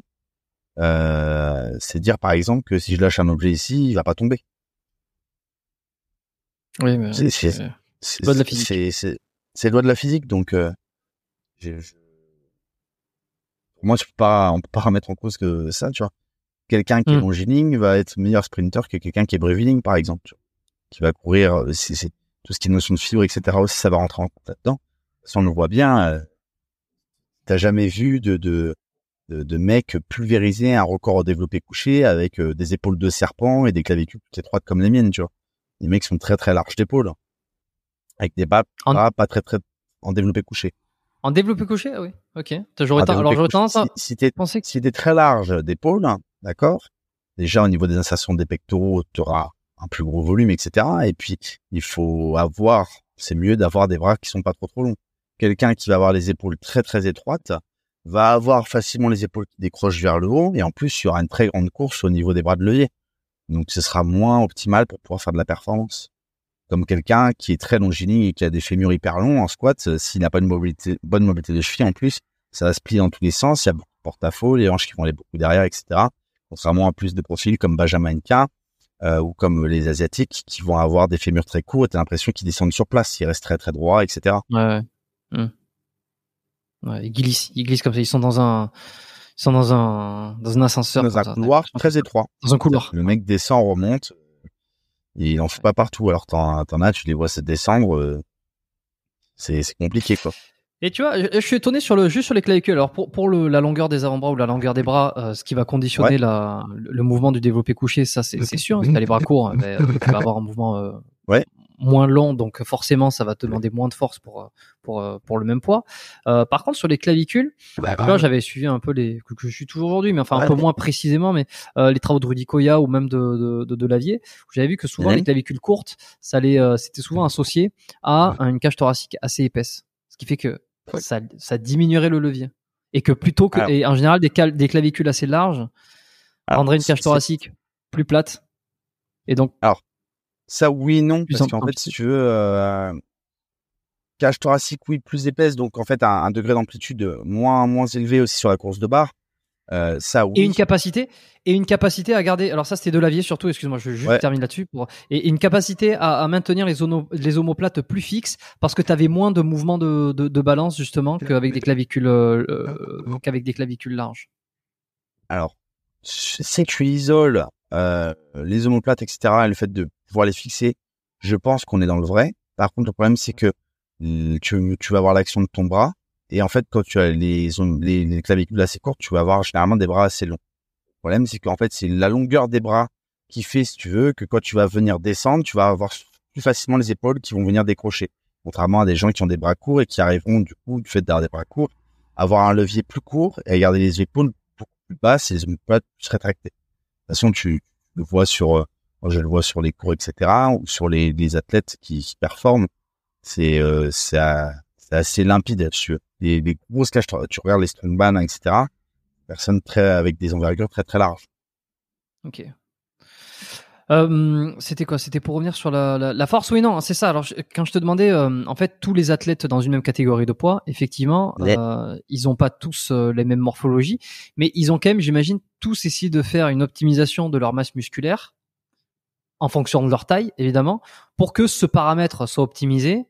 Euh, la technique aussi, pour essayer d'avoir un petit peu, tu sais, tous les tout au maximum, tu vois. Les curseurs, ouais. Après, ça Ouais. dépend du niveau. Quelqu'un qui a 10 ans d'expérience euh, aura pas le même niveau que quelqu'un qui en a 5. Puis au-delà de ça, dans, dans la force athlétique, l'autre truc à prendre en compte, c'est, on a parlé de notion de levier tout à l'heure. Ouais. On a parlé de notion de levier anatomique. Après, il y a la notion de levier aussi avec l'utilisation du matériel. On le voit avec le bar basse, avec le high bar, avec le ultra bar basse. Là, on est encore dans l'optimisation de levier. Pas uniquement de celle de son corps, mais de la mécanique du mouvement. Donc, Mmh, quelqu'un mmh. qui fait du extrême low bar va en squat, hein, ses pour- leviers pour ceux- en squat. Pour ceux qui ont un peu perdu le fil, ouais. c'est le- l'endroit où tu places la barre dans le dos, plus c'est haut, plus c'est bas, Ouais. ça change Exactement. le levier de force. Et euh, si tu veux, tu n'auras pas euh, la même dynamique et les mêmes euh, les mêmes axes de force qui vont être utilisés. Donc, automatiquement, on est encore sur l'optimisation. Donc, il y a ça aussi qui rentre en compte. Quelqu'un qui aurait par exemple euh, des longs fémurs avec, euh, je sais pas moi, des, des, des extenseurs de hanches plus forts que que des que des que des Quelqu'un quadriceps. qui est Ouais. Ouais, il, vaudrait mieux qu'il ait la barre basse ou qu'il ait la barre haute pour barre basse. ça s'accorde. Basse, ouais, d'accord. Pour, pour qu'il pousse plus avec les fessiers, pour qu'il y ait plus beaucoup plus de de Exactement. Le problème après, c'est c'est que si tu veux, euh, quand on, on exploite les règles, on va dire trop dans trop, on fait trop loin. Après, on vient à dénaturer le mouvement. Mais que ça, c'est mon avis.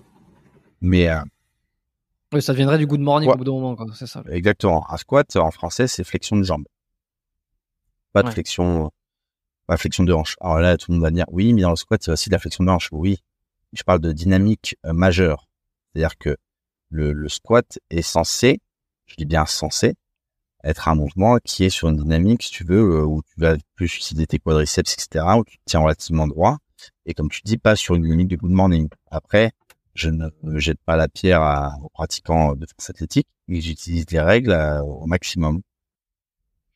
C'est quoi le la limite autorisée? C'est euh, la ça le parallèle? Ouais. Ah, pour la, pour la profondeur du squat? Ouais, à partir de quand on juge que c'est bon, le squat est Ah, le squat lorsque est validé, le, pli de la hanche, lorsque le pli de la hanche euh, va sous le, le, comment dire, le genou. Par contre, pour revenir sur le problème, je te parlais des leviers, c'est euh, c'est qu'il n'y a pas de limite, par exemple, de positionnement de barre. Ah, tu peux la mettre où tu veux. Exactement. En tout cas aujourd'hui. Et le problème, c'est que du coup, après, tu as des dérives. Comme?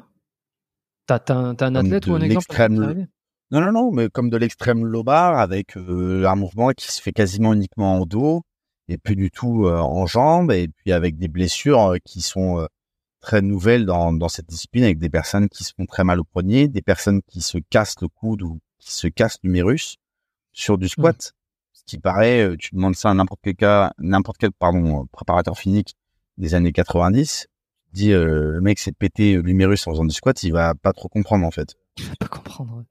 Ouais. je sais pas si tu vois à l'écran là, il y a quelqu'un qui l'a fait sur une photo. Euh. C'est vrai que c'est la barre est au niveau des triceps quoi. Oui, en fait, si tu veux, la base normalement dans la pratique sportive, c'était que le high bar, c'était un placement de barre avec la barre sur le trapèze supérieur, et le low bar était un placement de barre donc sous le trapèze supérieur, mais au-dessus du deltoïde postérieur. Ouais. D'accord, c'était vraiment entre les deux. C'est très léger, c'est très très léger. Et euh, moi, ce qui m'amuse, c'est qu'il y a beaucoup de gens qui pensaient que je faisais du high bar pendant des années. Ça fait dix ans que je faisais du dos. Sauf qu'en fait, ben, c'est une dynamique de jambes. Je descends en canne, je remonte en canne. Il y a une flexion de buste initiale pour initier le mouvement. Et après, il n'y a plus de dynamique de buste. C'est qu'une dynamique de jambes. Le buste se redresse mmh. que sur la fin. Mais j'initie uniquement une flexion, euh, pardon, une inclinaison de buste au démarrage pour pouvoir laisser le bassin aller derrière. Mais après, il n'y a plus de, de c'est plus dans la dynamique du mouvement. Et là, aujourd'hui, avec cette nouvelle technique et ce, ce, ce, l'exploitation de ces règles-là, on vient voir apparaître d'autres choses. Et après, on peut avoir un regard critique. Hein, on a, on a le droit. Euh, je ne juge pas et je ne suis pas en train de dire oui, euh, comme certains, certains font sur les tractions ou autres, euh, comme on a vu tout à l'heure. Chacun fait ce qu'il veut. Je trouve ça juste dommage d'un regard extérieur, l'évolution que peut prendre ce sport en France, avec cette pratique-là parce qu'on parlait de risque de blessure. Là, le risque de blessure est très très élevé lorsqu'on fait ça, notamment sur euh, la charnière lombaire.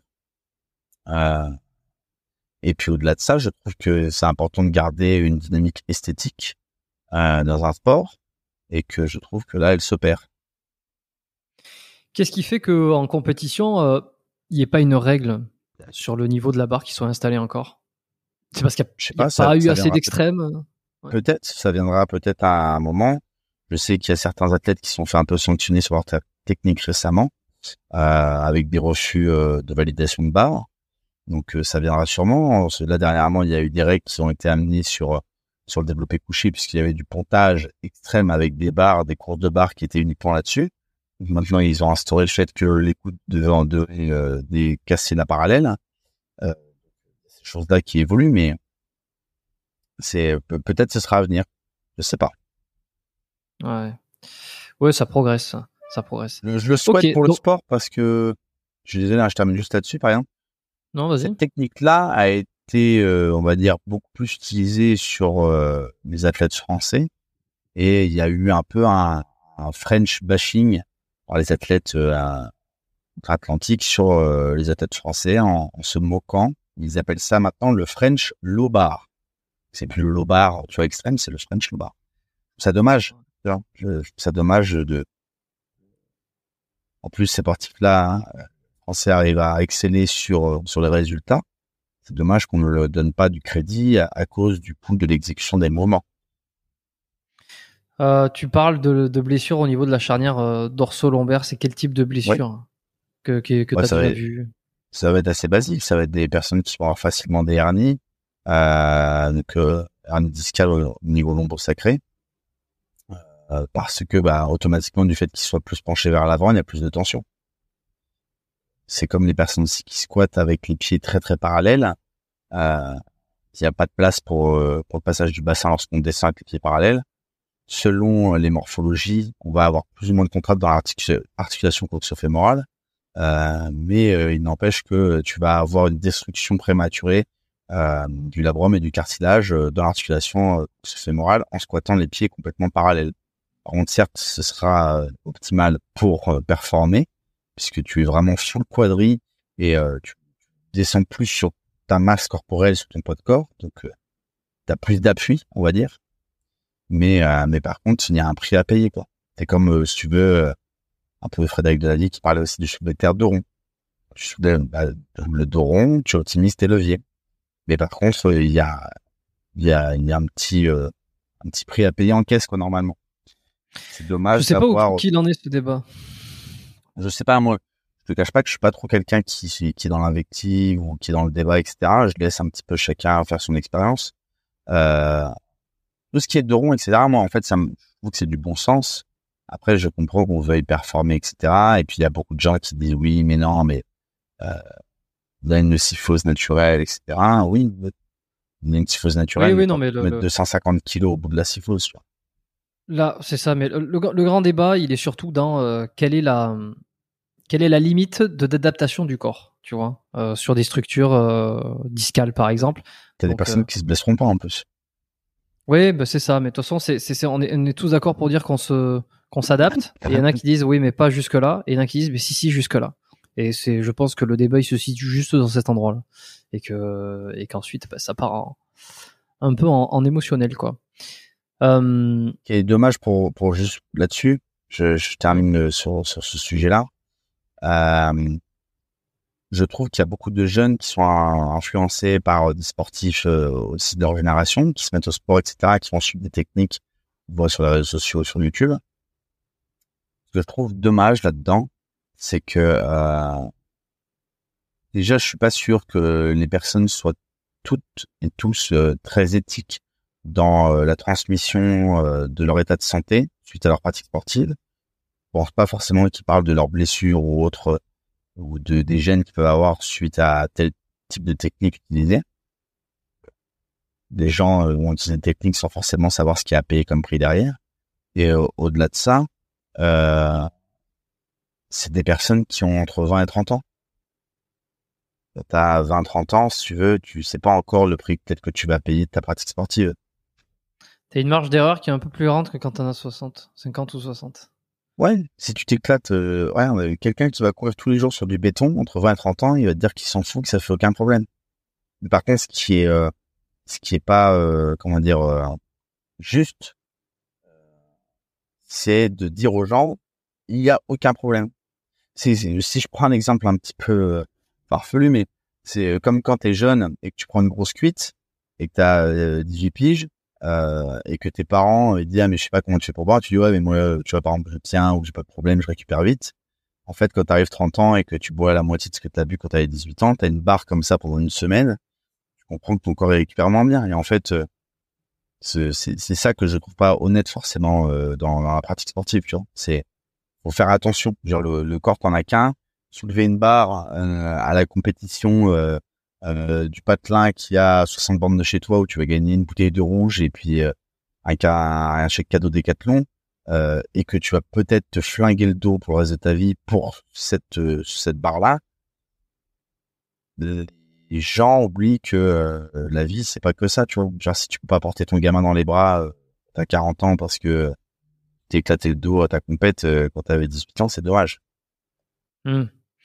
Ouais, je pense que les défenseurs euh, des mouvements d'Oron euh, avec avec charge te diraient, j'imagine, que mais justement, justement, c'est dans ta vingtaine que tu te renforces et que en faisant bien les choses programmées, progressives, tu vas renforcer tes structures pour justement être capable à 40 ans de pouvoir soulever ton C'est, c'est marrant parce que c'est, bah, deux, deux visions avec le même but, mais pas avec la même mécanique d'esprit. Alors, alors je suis d'accord sur ce que tu dis. Par contre, j'ai juste mettre un point de position à ça. Et on va non, juste, juste, excuse-moi, hein, je termine là-dessus. On va encore parce que c'est très drôle. On va me dire que je suis le, le parce que les gens vont arriver, vont peut-être écouter cet épisode, ils vont me dire ah ouais, lui, il est le défenseur du Doron, alors que j'ai dû faire plus d'épisodes avec des gens qui ont défendu l'inverse. C'est, c'est toujours comme ça. Et puis quand je fais des, j'en profite parce que j'ai pensé, j'ai vu un commentaire là-dessus euh, par rapport à ça. Des fois, j'envoie des petites, euh, je réponds aux gens comme ça à travers les épisodes. Euh, on, m'a, on m'a, on m'a catégorisé dans, une, dans une catégorie justement euh, sociopolitique qui, qui n'a rien à voir avec ce que je suis. Et, et les gens sont absolument persuadés d'un truc quand tu dis quelque chose à l'instant T, tu vois. C'est toujours très drôle. Voilà, c'était juste pour, euh, pour clôturer la parenthèse là-dessus. Mais euh, tu vois, tu parles d'adaptation, etc. Euh, pour être plus fort, etc. sur le don. Oui. Quelqu'un qui a une syphose naturelle, on va dire un peu exagérée, ok? Il tire de rond, etc. Il va renforcer donc tout ce qui est recteur du rachis, etc. Euh, tout ce qui est, on va dire, au niveau de ses rhomboïdes, bref, toute sa charnière sur le dos, sa chaîne postérieure va se renforcer. Et la personne va avoir un petit peu une posture un peu de c'est comme ça, un petit peu euh, le dos arrondi. Tu le vois, et par exemple les pratiquants de, de musculation type weightlifting, d'accord, ou le street workout, énormément de traction, de muscle up, etc. Pas beaucoup de tirage, donc des gens avec la cage thoracique très fermée. Tu fais de l'insertion du grand dorsal, tu sais, qui est en, antéromédial sur le mirus. Ça te ferme un petit peu la cage quand tu as énormément, tu veux de, ouais, de rotateur interne. Ouais. Exactement. Euh, le souci, ok, il se spécialise, il se rend plus fort, etc.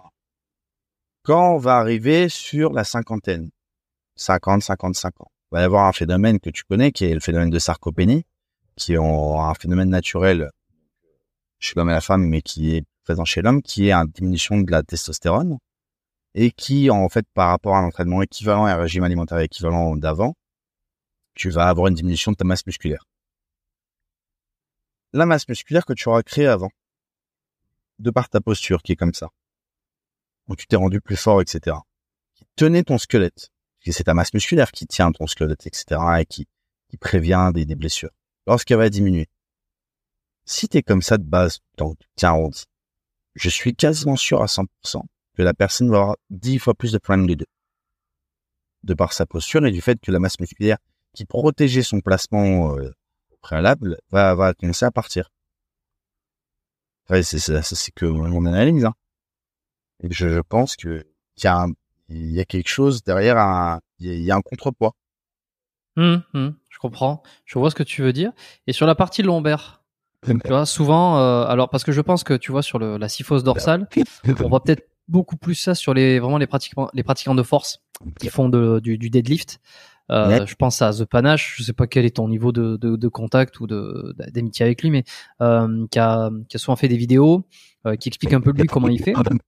Et l'une de ses vidéos quand il explique le, le deadlift, c'est que il n'a pas les lombaires euh, il ne fait pas le, le, le, dos rond au niveau des lombaires, mais au niveau de la cage thoracique, effectivement, parce que s'il y a une syphose normale euh, qui, euh, qui en fait n'est pas problématique. Toi, tu dis attention, ça sera peut-être problématique plus tard. Ça, c'est intéressant. Mais si on, on, ne pense pas à la, à la, à la, à la syphose dorsale, donc au thoracique, mais plus au lombaire. Le fait de faire au niveau des lombaires du dos rond pour venir renforcer sa capacité à faire du dos rond par des ligaments, par des disques, etc ça, je pense que c'est néfaste puisque de toute façon, la courbure euh, normale, anatomique de sur lombaire, c'est une lordose. Ouais. C'est-à-dire, tu fais pas du tout? Donc, quand tu commences à avoir du dos rond sur une courbure qui est comme ça, tu vas aller dans l'autre sens. Ça, c'est risque de blessure quasiment sûr. Par exemple, toi, le Jefferson, le Jefferson curl, curl, qui est beaucoup mis en avant justement euh, par, par, par les défenseurs. Pour toi, c'est quelque chose qui est pas du tout euh, non, c'est banni de tes entraînements? Non, mais non, non, pas du tout. C'est bien. Bah, encore une fois, Jefferson Curl, c'est avec des charges légères pour renforcer et on n'est pas dans une optique de charge maximale. C'est pas du tout la même chose. C'est comme quelqu'un qui va me dire squatter pieds nus, c'est bien pour rééduquer la plantaire, etc., pour la réactiver, la rendre plus forte, oui, mais pas sur la charge maximale. Sur la charge maximale, on on va être mieux avec des chaussures adéquates courir pieds nus, c'est bien. Mais par contre, faire du sprint aux 100 mètres au JO, il y a personne qui vient pieds nus. Donc en fait, c'est en fait le problème, c'est c'est ça, c'est que je moi je suis je contrairement à ce que beaucoup de gens pensent de de par un peu peut-être l'image que que je, je renvoie sur les sociaux, etc. Je suis quelqu'un qui est assez dans la mesure dans mes prises de décision et mes avis, c'est qu'en fait il y a des choses qui sont très très bonnes à prendre mais euh, qui ne sont pas poussés à l'extrême. Je prendre un exemple tout con, hein, quelqu'un qui te dit que c'est important de s'hydrater. Si tu commences à boire 20 litres d'eau par jour, tu vas y avoir un problème. Le Jefferson Curl, c'est bien, mais par contre, te taper une barre en Jefferson, Jefferson Curl pardon, à 200 kilos, tu me diras si t'as réussi à en faire une deuxième après. Ok, toi, en dehors de, de, de, ces sujets-là du Doran, selon la mécanique, est-ce qu'il y a des, il y a des sujets justement là euh, qui te titillent un petit peu, des choses qui te, qui donnent envie de te réveiller, des, des trucs, euh, des tendances que t'entends, que ce soit dans le CrossFit ou dans la force. Alors, et ça t'embête, ça t'embête que je me mette dans le bureau juste pour me recharger un peu? Non, vas-y. Vas-y. Avec mon bras handicapé et tout, je te cache pas que c'est un peu la galère. Ben ouais, ça, ça doit pas être facile. Ouais, ça doit pas être facile. Mais vas-y tranquillement, je vais pas faire de coupure parce que euh, parce que j'aime ne pas faire de coupure. Donc euh... comme ça, je te montre, je te montre mon engin écologique que j'ai acheté. ah oui, le gros, euh, le... ah bah c'est écoute, t'es es en contact avec Baptiste Marché en plus. Donc tu lui as envoyé la photo. Euh, on s'est vu quelques fois, ouais. Non, je je l'ai pas envoyé parce que je te cache pas que je suis pas trop sur mon tel. Mais attends, pardon. Dans le bureau de l'Ostro. Seconde. Ouais, pas de souci. Bah, et j'en profite euh, pour vous dire que si vous écoutez ce podcast, que si vous avez rejoint euh, le podcast biomécanique euh, sur cet épisode, euh, que ça fait un petit moment que vous l'écoutez, et que vous avez toujours pas mis une petite note sur Apple Podcast ou sur Spotify, les 5 étoiles régulièrement demandées, eh ben, c'est le moment de le faire en milieu d'épisode. Tac, c'est un peu comme la publicité. Quand on regarde une bonne série, on prend, euh, on met sur pause. Euh, même pas besoin de mettre sur pause en plus puisque je meuble et on va euh, mettre une petite note et on partage l'épisode. Voilà. Ah, ça va être bon.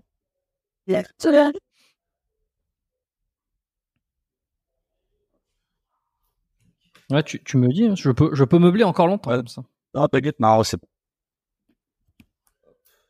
J'ai l'habitude. Enfin, j'ai l'habitude. Non, Et même- hop. pas d'ailleurs, mais problème. Le faux secteur, l'ostéopathe, c'est non, ouais, si, normalement, j'ai un peu. Ok. Euh, ben oui, non, si, alors c'est ça, c'est les sujets tendances un petit peu euh, qui viennent te, te rendre euh, pas aigri, mais qui viennent, qui, qui- qui Non, viennent te faire grincer des dents. Non, j'ai pas trop de de sujets comme ça. Je suis, euh, j'essaye au maximum de pas trop faire monter mon cortisol, on va dire. J'ai déjà assez de de choses qui m'énervent des fois. Euh, euh, non, euh, je dis j'avais un regard critique un petit peu sur euh, sur euh, l'exagération euh, d'exploitation technologique des mouvements en force athlétique, mais c'est pas quelque chose tu veux. Euh, je suis pas en combat, tu vois ce que je veux dire? À ce niveau-là, je, je laisse les gens faire leur expérience. Et puis, je trouve ça toujours préférable quelqu'un qui fait de la force athlétique mal, entre guillemets, avec euh, non, quelqu'un qui fait pas de sport du tout, tu vois. Et puis, c'est ce que je disais tout à l'heure, avant de de- d'être dans l'invective et de de, de descendre de pratiques sportives pratiquant par rapport à, à leur technique, euh, il faut essayer de savoir euh, trouver le quand même le, le bon côté des choses qui sont qui est déjà le fait que ce soit des sportifs. Ouais. C'est toujours mieux. Mais euh, dans le CrossFit, c'est quoi les effets de mode Voilà. Est-ce que, euh, est-ce que comme dans dans dans n'importe quel sport, il y a des effets de mode en termes de discipline, en termes de tiens, c'est ça qu'il faut faire cette année, c'est ça qu'il faut faire? Oui, un petit peu de temps en temps. euh, quand il y a l'intégration de nouveaux mouvements ou de nouveaux matériels euh, sur les games, euh, les adhérents vont plus demander telle ou telle chose. Là, en ce moment, par exemple, tu vois, ça va être, euh, je sais pas comment ils appellent ça, je sais pas les crossovers, c'est euh, tout ce qui est euh, slow à la corde avec euh, fait de croiser les bras quand on saute. Ok. me croiser là quand c'était sur certains hauts. Donc là, il y a pas mal de visiteurs qui s'achètent ça. C'est des cordes avec des un grammage un peu plus lourd et qui s'entraînent là-dessus. Euh, après les autres années, il y a eu quoi Il y a eu beaucoup. euh, ça, c'est c'est un petit peu, mais euh, qui va être euh, pas sandbag, mais les war, qui sont des grands sacs remplis de, de, de sable où on est deux, trois, quatre euh, dessous et on va venir faire des squats, des thrusters, des, des avec. Donc, euh, ça encore une fois, ça, ça varie selon, selon, selon les périodes, selon les compétitions. Il y avait eu quoi l'année dernière ou il y a deux ans? Il y avait du tir. Ils avaient mis du tir, tu sais, avec euh, des pistolets qui envoyaient une impulsion laser sur des cibles. Donc, euh, faire un petit peu ça. comme euh, comme sur sur les sports euh, sur le pentathlon tu vas au ski Voilà. Hmm. le tir comme ça Euh, non mais alors, oui en général c'est des petites modes comme ça que le CrossFit vient implémenter à différents différents moments euh, de l'année dans des grosses compétitions qui fait que ça donne bah, du coup envie aux pratiquants on va dire euh, occasionnels de loisirs de faire ces mouvements-là du coup les box vont venir investir un petit peu de matériel là-dedans ça permet de redynamiser un petit peu la pratique. Qui est déjà bien dynamique. Hein. Mais, euh, Exactement.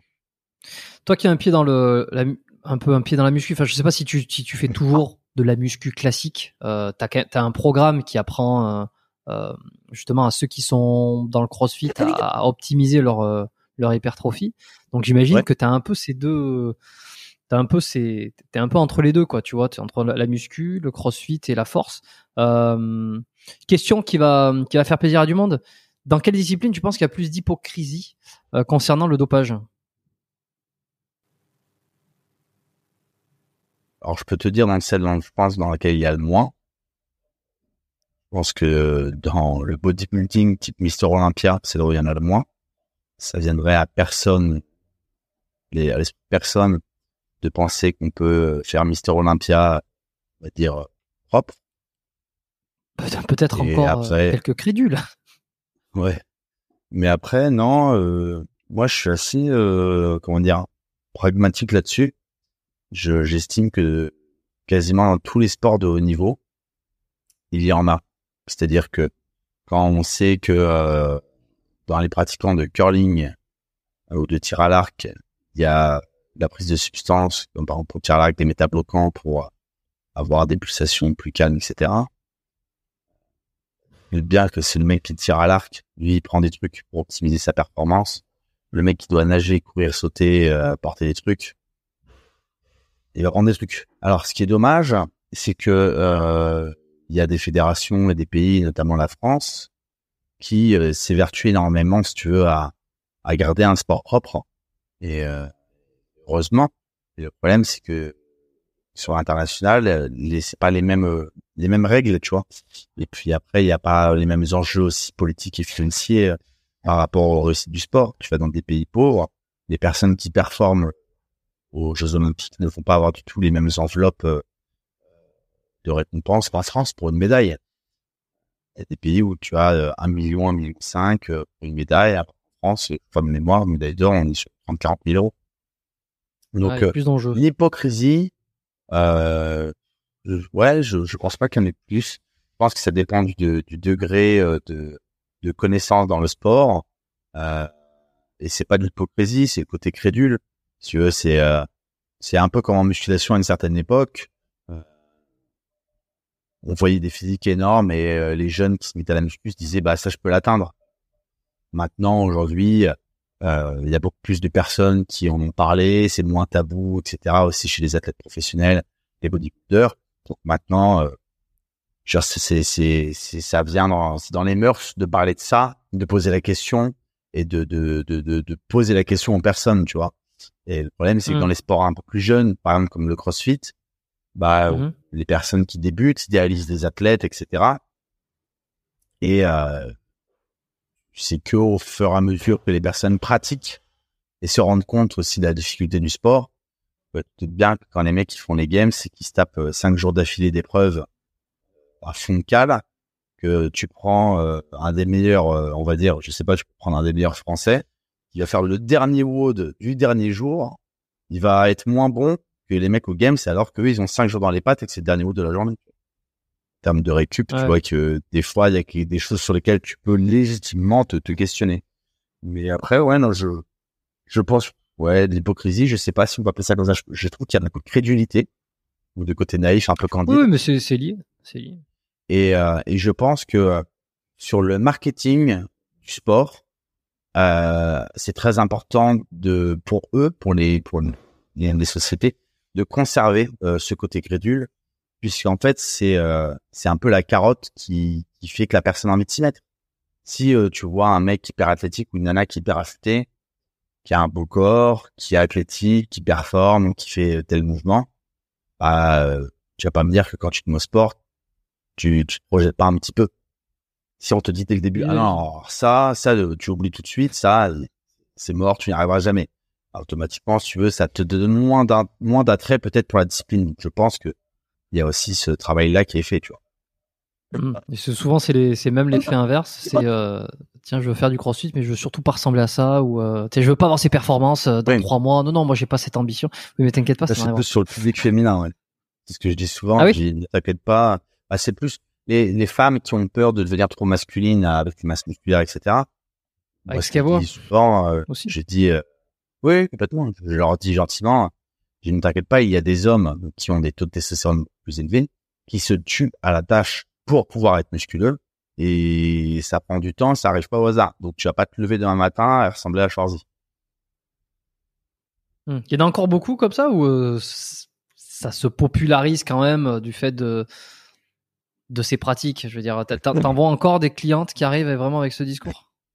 Alors pas trop, mais après c'est c'est un petit peu dur. Le, le, le CrossFit, euh, en général, fait que la personne est un petit peu plus, euh, on va dire, éveillée en termes de connaissances sportives, plutôt que quelqu'un qui vient dans une salle de fitness classique, euh, que les gens connaissent déjà un petit peu. Et puis après, euh, sur ce qui est musculature, etc., c'est un peu difficile à, à, donner une opinion pour à ma part.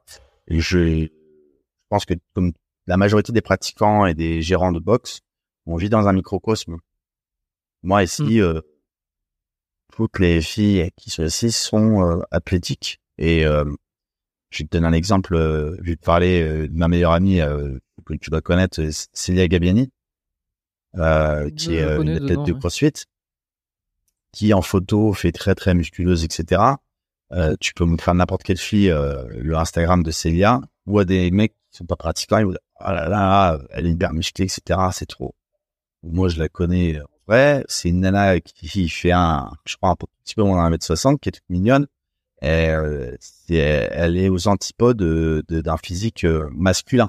En tout cas, pour ma part. Mais comme je te dis, quand tu évolues dans un microcosme, euh, ça change. Impressionnant là-dessus. Hein ouais, non, mais elle est impressionnante. Mais après, c'est toujours le, faut avoir un, référentiel à côté, tu vois. Quand c'est isolé, ça paraît toujours euh, hors norme. Mais quand je te mmh. parlais de microcosme, c'est que moi, comme j'évolue que là-dedans, j'ai pas du tout le même regard sur qu'est-ce qui est normal ou pas normal, tu vois. Moi, je vais plus aller sur des physiques que je trouve euh, agréables, qui sont du coup pour moi des physiques musclés, mais qui pour moi ne sont pas des physiques hors normes. Tu vois ce que je veux dire? Alors que pour des personnes qui sont vraiment non pratiquantes, ça va être beaucoup trop. C'est pour ça que je te disais tout à l'heure. tes références. Exactement. J'ai pas du tout euh, les mêmes critères de euh, ce que moi j'estime être euh, corpulent ou musculeux ou athlétique que je pouvais avoir euh, il y a 10-15 euh, ans. Même par exemple pour, ma part. Hmm.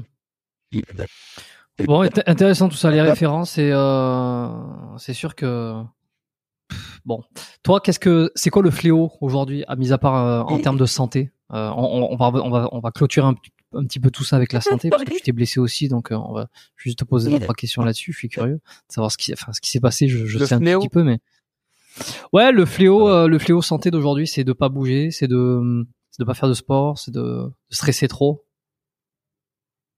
Sur les pratiquants déjà sportifs ou genre plus sur la population euh... Non, tu sais quoi Je vais te poser la question sur euh, les pratiquants et ceux que tu vois. Donc, ils sont autour des, des, sports de force et autour de, du CrossFit. Sur sur les pratiquants, le fléau, c'est la notion de patience. C'est tout, tout de suite tout rapide. Euh... je te demande juste, tu as rendez-vous à quelle heure, 16 heures? Je là, je peux rester le quart d'heure qui reste là ici. Euh, J'ai encore un quart d'heure dans le bureau. Euh, le fléau sur des pratiquants, je dirais que c'est la patience, la notion de patience. Pourquoi? Que c'est tout de suite, comme je disais tout à l'heure, les blessures les plus courantes qu'on voit dans le CrossFit, c'est des gens qui veulent les étapes, qui euh, vont aller sur des mouvements où il y a des, des dynamiques de avec de de poids, etc., comme sur les tractions équipées ou traction butterfly où là le corps est pas encore assez résistant, assez fort pour retenir le poids. Donc il va y avoir de la blessure.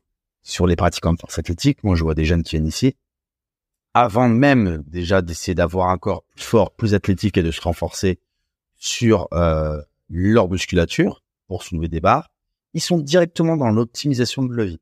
C'est-à-dire qu'en fait, avant même de, de, de, de vouloir euh, être plus fort vraiment euh, dans la définition propre du muscle, c'est-à-dire plus musculeux et avoir un meilleur système nerveux, ils vont être sur l'optimisation de levier. Donc, mettre la barre hyper basse, avoir le dos rond, etc.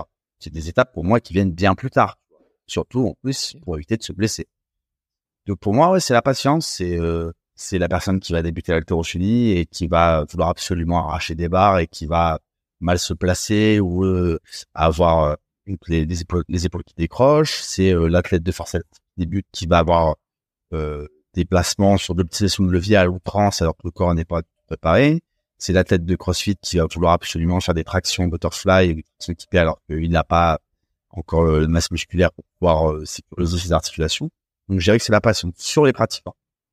Et je dirais que le fléau, pour répondre à ta question de manière plus générale, sur la population, on va dire plus de masse, si on prend les non-pratiquants aussi, je dirais que euh, c'est, euh, comment dire, faut utiliser le bon terme, euh, je dirais pas que c'est la, la surtolérance ou la suracceptation.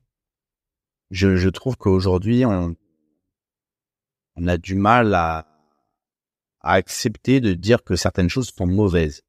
Aujourd'hui, on a du mal avec le négatif.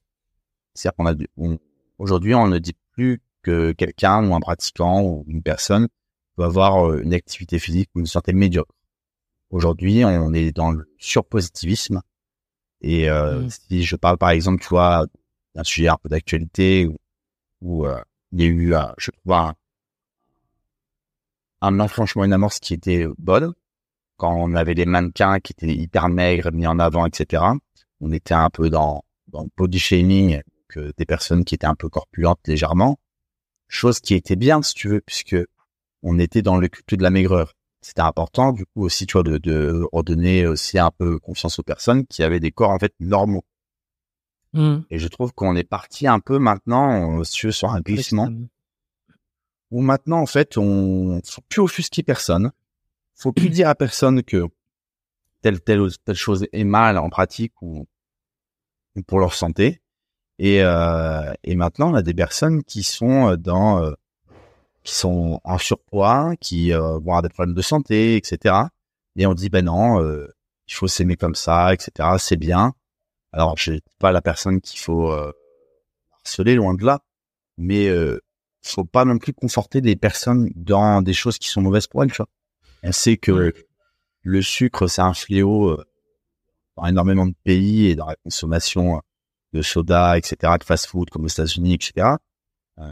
J'ai vu il y a pas longtemps une vidéo sur Internet où ils m'ont fait euh, les rues de New York euh, dans les années 60. Il y a personne dans la rue qui est en surpoids. Personne. Donc là, pour le coup, je dirais que c'est euh, la surtolérance, tu vois, de mmh. surpositivisme qui est un fléau là-dedans parce que on en vient, si tu veux, à, à presque, pour la majorité des gens, à, à pousser presque le sport en ridicule. Ouais, pour le pour une espèce de de, de, de bien commun, de bien euh, euh, tout est accepté et tout, tout est tout est parfait, tout est super. Euh, non, tout est pas super. Et je te rejoins, c'est vrai qu'on est un peu dans une société d'offusqués. quoi que tu dises, en mettant et le plus de pincettes et en essayant d'être le plus le plus globalisant, le plus positif, il y aura toujours des gens qui vont sur ce discours-là se sentir offusqués de quelque chose que, que qui, qui en plus ne les concernait même pas. Donc il y a, y a vraiment ce truc là de non mais moi c'est le droit avant c'est le c'est un peu le droit avant le devoir hein. c'est j'en avais pas, parlé aussi je, sur des épisodes précédents. Le droit avant le devoir c'est euh, euh, non non mais j'ai le droit de euh, euh t'as pas le droit de dire ça euh, j'ai le droit de me comporter comme je veux. Et oui, tu as le droit de te comporter comme tu veux, mais on peut quand même dire qu'être en, en surpoids, c'est moins bon pour la santé qu'être en poids, en poids, euh, voilà. Non, non, faut pas le dire parce que tu offusques. Non, tu sais, offusquant. Exactement. alors, euh, dis plus rien. Et puis de toute façon, et, ce qui est assez formidable, c'est que même quand tu essayes de d'être le plus positif pour tout le monde, t'en auras toujours qui vont t'expliquer que qui se sentent offusqués parce que t'as dit ça et pas ça. Tu dis bon, bah alors qu'est-ce, qu'est-ce que vous voulez que je dise dans ce cas-là? Ça va jamais. C'est ça. Et puis au-delà de ça, euh, je te dis dans, dans les mœurs un petit peu actuelles, ce qui est, euh, ce qui est quand même dommage, c'est que euh, le sportif en France, euh, alors pas dans pas dans tous les sports, mais le sportif en France, c'est un c'est quelqu'un dans les médias qui est montré comme quelqu'un de qui a qui a un défaut d'intellect, qui, qui, ne sait pas réfléchir et qui est un bourrin. Euh, tu regardes des émissions, alors moi je ne regarde pas, mais de temps des zappings sur le sujet. Quand euh, tu as au quotidien euh, avec Yann Barthès, etc., quand on te présente des gens qui font de la musculation, etc., c'est oui, alors les pratiquants qui ne savent pas faire autre chose que ça, qui sont complètement manipulés par la pratique, qui pèsent leur poids, euh, qui, qui pèsent leur alimentation, qui s'entraînent tous les jours. On dirait qu'en fait, ils sont en train de parler de, de, de, personnes qui sont droguées. on dirait que c'est négatif de faire ça. Et en fait, il y a un côté où il y a on rigole, on se moque. Sauf je te dis certains sports parce qu'il y a des sports comme euh, le judo, la natation. Ça, c'est des bons sports, en fait, pour le grand public. Mais les sports comme la chlorophile, etc., automatiquement, il y a, il y a un développement de la, de la force, où tu des charges, ou un développement de la masse musculaire, c'est, euh, c'est un peu les, les bêtas, tu vois, les, les, ah, les, les, gros bois, les, les teuteux. Ouais, ou aussi quand il y a vraiment une grosse, grosse composante, euh, apparence physique. Je Exactement pense. ce que je te disais. parce que tu vois, Ouais, ouais. Natation, football, tout ça, tu vois, c'est vraiment pas du tout l'objectif. Alors en force, pas vraiment, mais c'est vrai que tout ce qui est sport de salle de sport, c'est très très assimilé à l'apparence, et donc euh, bah, tu fais vite, euh, tu fais vite le lien avec euh, les dysmorphophobies, les, les... Et puis c'est dans le péjoratif. de soi, les réseaux, tout ça. J'ai eu une expérience il y a il y a quatre ans, quatre cinq ans de ça avec une adhérente. J'avais un adhérent qui était venu pour un essai et du coup j'ai expliqué le cours en parallèle des autres en anglais. Et la m'a dit, ah, euh, genre, toi, tu parles anglais. J'ai dit, oui, je, je parle anglais. Elle me dit, euh, ah, je peux pas parler sérieusement parce que c'est vrai que j'adore beaucoup à ça. non, mais je parle anglais. Je, je parler anglais à Stockholm. J'ai, je travaille en finance là-bas. Elle me dit, ah, genre, toi, t'as fait des études. Et en fait, ce qui est affligeant, c'est que du fait que je sois sportif, du fait que je sois gérant de salle et coach, et que euh, mon travail ce soit le développement de, de, la performance, etc. Voilà. En fait, automatiquement, j'étais quelqu'un de euh, de teubé cette poêle, de, de débile. Et euh, ça, c'est très très français. C'est le sportif et con. On est loin de l'époque un peu comme les sportifs, je publie beaucoup sur les réseaux, mais de l'époque un petit peu de, de Socrate, etc., où euh, les cultes du corps avaient euh, pied d'égalité avec l'intellect. C'est-à-dire que euh, être un, homme fort, c'était être fort physiquement, mais fort intellectuellement aussi, de par ses connaissances. Aujourd'hui, il y a, il y a un clivage qui s'est fait où euh, le, la personne mince, un peu chétif, va euh, automatiquement être intelligente et la personne musclée va être automatiquement dire sous-évoluée intellectuellement, tu vois. C'est mmh. complètement faux puisque en fait les deux ne sont pas euh, dépendants. Je veux dire, tu peux être très mince et chétif et très con, et puis inversement, très musclé et très érudit, tu vois. Hmm. J'ai réalisé un, podcast, un épisode avec euh, le précepteur. Euh, je sais pas si tu le connais. Non si tu connais son travail dans le précepteur, il y en a beaucoup qui, euh, de, de, des auditeurs hein, qui, qui le connaissent, hein, philosophe, euh, qui j'ai fait un, un, super épisode où on couvre pas mal de ces sujets-là. Euh, L'épisode n'est pas encore sorti au moment où on, où on se parle euh, avec Marc, mais il sera sorti au moment où celui-ci sera sorti. Donc, euh, pour tous ceux qui ne l'ont pas écouté, ben, je les encourage fortement à, à, à, foncer sur l'épisode, à passer la première heure où on parle de, de choses un peu, peut-être un peu techniques, et à partir de la première heure, ça devient absolument passionnant sur ces sujets-là sur le corps, l'esprit, comment on rallie les deux à un moment donné, comment euh, l'un l'un fait croire que l'autre est défaillant et inversement, tu vois. Et euh, donc voilà, c'était juste pour en parler parce que ça me ça me revenait en tête et c'était euh, c'était un super moment avec lui. bon, pour finir ta blessure là, parce que j'ai entendu dans un de tes, je me suis un peu renseigné quand même et je savais, j'avais vu que tu t'étais blessé. je sais plus qui me l'avait mentionné aussi. donc tu t'as arraché le biceps, chef long. Enfin, chef-long. D'ailleurs, faut que tu m'expliques parce distal que du chef Voilà, distal, c'est ça, parce que euh, souvent on, qualifie le chef-long. Chef-long, tu as euh, l'insertion euh, sur l'insertion supraglenoïdale, donc juste là. Là, sur l'insertion proximale. En distal, tu vas avoir une insertion sur la tuberosité radiale. Et en fait, le chef long, quand tu es comme ça, va pas forcément casser. Et ça casse souvent quasiment sur une fin d'extension. En fait, quand tu as la tension maximum. Et donc, moi, j'ai une rupture totale donc euh, au niveau de la tuberosité radiale, tendon s'est arraché. J'ai euh, dû attendre une semaine pour avoir exactement. J'ai attendu une semaine pour pouvoir se opérer et j'ai eu euh, donc, une méthode chirurgicale qui s'appelle une méthode avec double ancrage où tu as deux ailettes qu'on vient t'insérer dans l'os où tu as les, les deux fils de suture assez épais qui passent dans les ailettes dans l'ancrage au-dessus et qui remontent avec des nœuds de charcot tout le long du tendon jusqu'à la base, c'est-à-dire du démarrage musculaire sur, le, sur l'insertion tendineuse. Donc, j'ai six Ça on opéré. Ouais, on m'a opéré. Là, je suis à deux semaines post-op, euh, trois semaines jeudi, enfin, et, euh, et j'ai en tout six semaines, donc, euh, d'attel, avec écharpe, comme ça. Et, euh, et puis après, bah, ça va être, euh, remise en charge progressive, et réathlétisation, si tu veux, de, de, de, tout ce qui aura perdu, notamment la côte des rotateurs, triceps, avant-bras, triceps, ça, mm. ça je connais, j'ai déjà eu un bon gros accident, mais je sais comment ça se passe, ça. Mais c'est mm. un process qui va durer avant que je puisse reprendre, par exemple, de l'haltérophilie. Ça va me prendre jusqu'à septembre, septembre-octobre, pour pouvoir avoir un corps euh, safe, on va dire. Pas de déséquilibre, okay. Euh, une question un petit peu bête là. T'as le, t'as toute la, toute la manche tatouée euh, sur la cicatrice. euh, t'as- Tu t'as demandé au chirurgien est-ce que, Oui. est-ce que ça va déformer mon tatouage? Ouais, tu as Allez, demandé. allez, t'inquiète pas.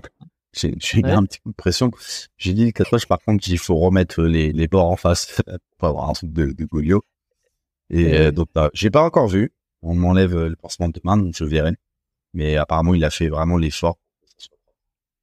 Oui, pour pas que Ah, t'aies le dessin, dessin, euh, la, la, le truc décalé, euh, que ça fasse bizarre. Exactement. ouais. Euh, On verra. alors, Surprise d'avant. moi, je le sais parce que je l'ai, euh, je me suis renseigné, mais pour ceux qui se demandent comment t'as fait pour t'arracher le biceps. Alors, j'ai paré quelqu'un euh, sur un back squat. Euh, faut savoir par haltérophilie, les personnes quand même essayent sur de la prépa d'éviter d'avoir des échecs euh, sur les paroles, quoi, pour éviter d'être euh, en fait sur euh, des dépenses nerveuses trop importantes. Donc, euh, lorsqu'ils Ouais. sont sur des barres très très lourdes, si on voit que les personnes euh, commencent à ralentir sur la sur la montée de la barre, elle va venir essayer de les aider un petit peu pour euh, décharger le poids de la barre, les aider à remonter, pour éviter sur un effort max une chose que j'ai effectuée, sauf qu'en fait, la personne, on s'est bien mis d'accord. Je t'aide à monter la barre, mais tu pousses toujours en même temps. Tu te débarrasses pas de la barre.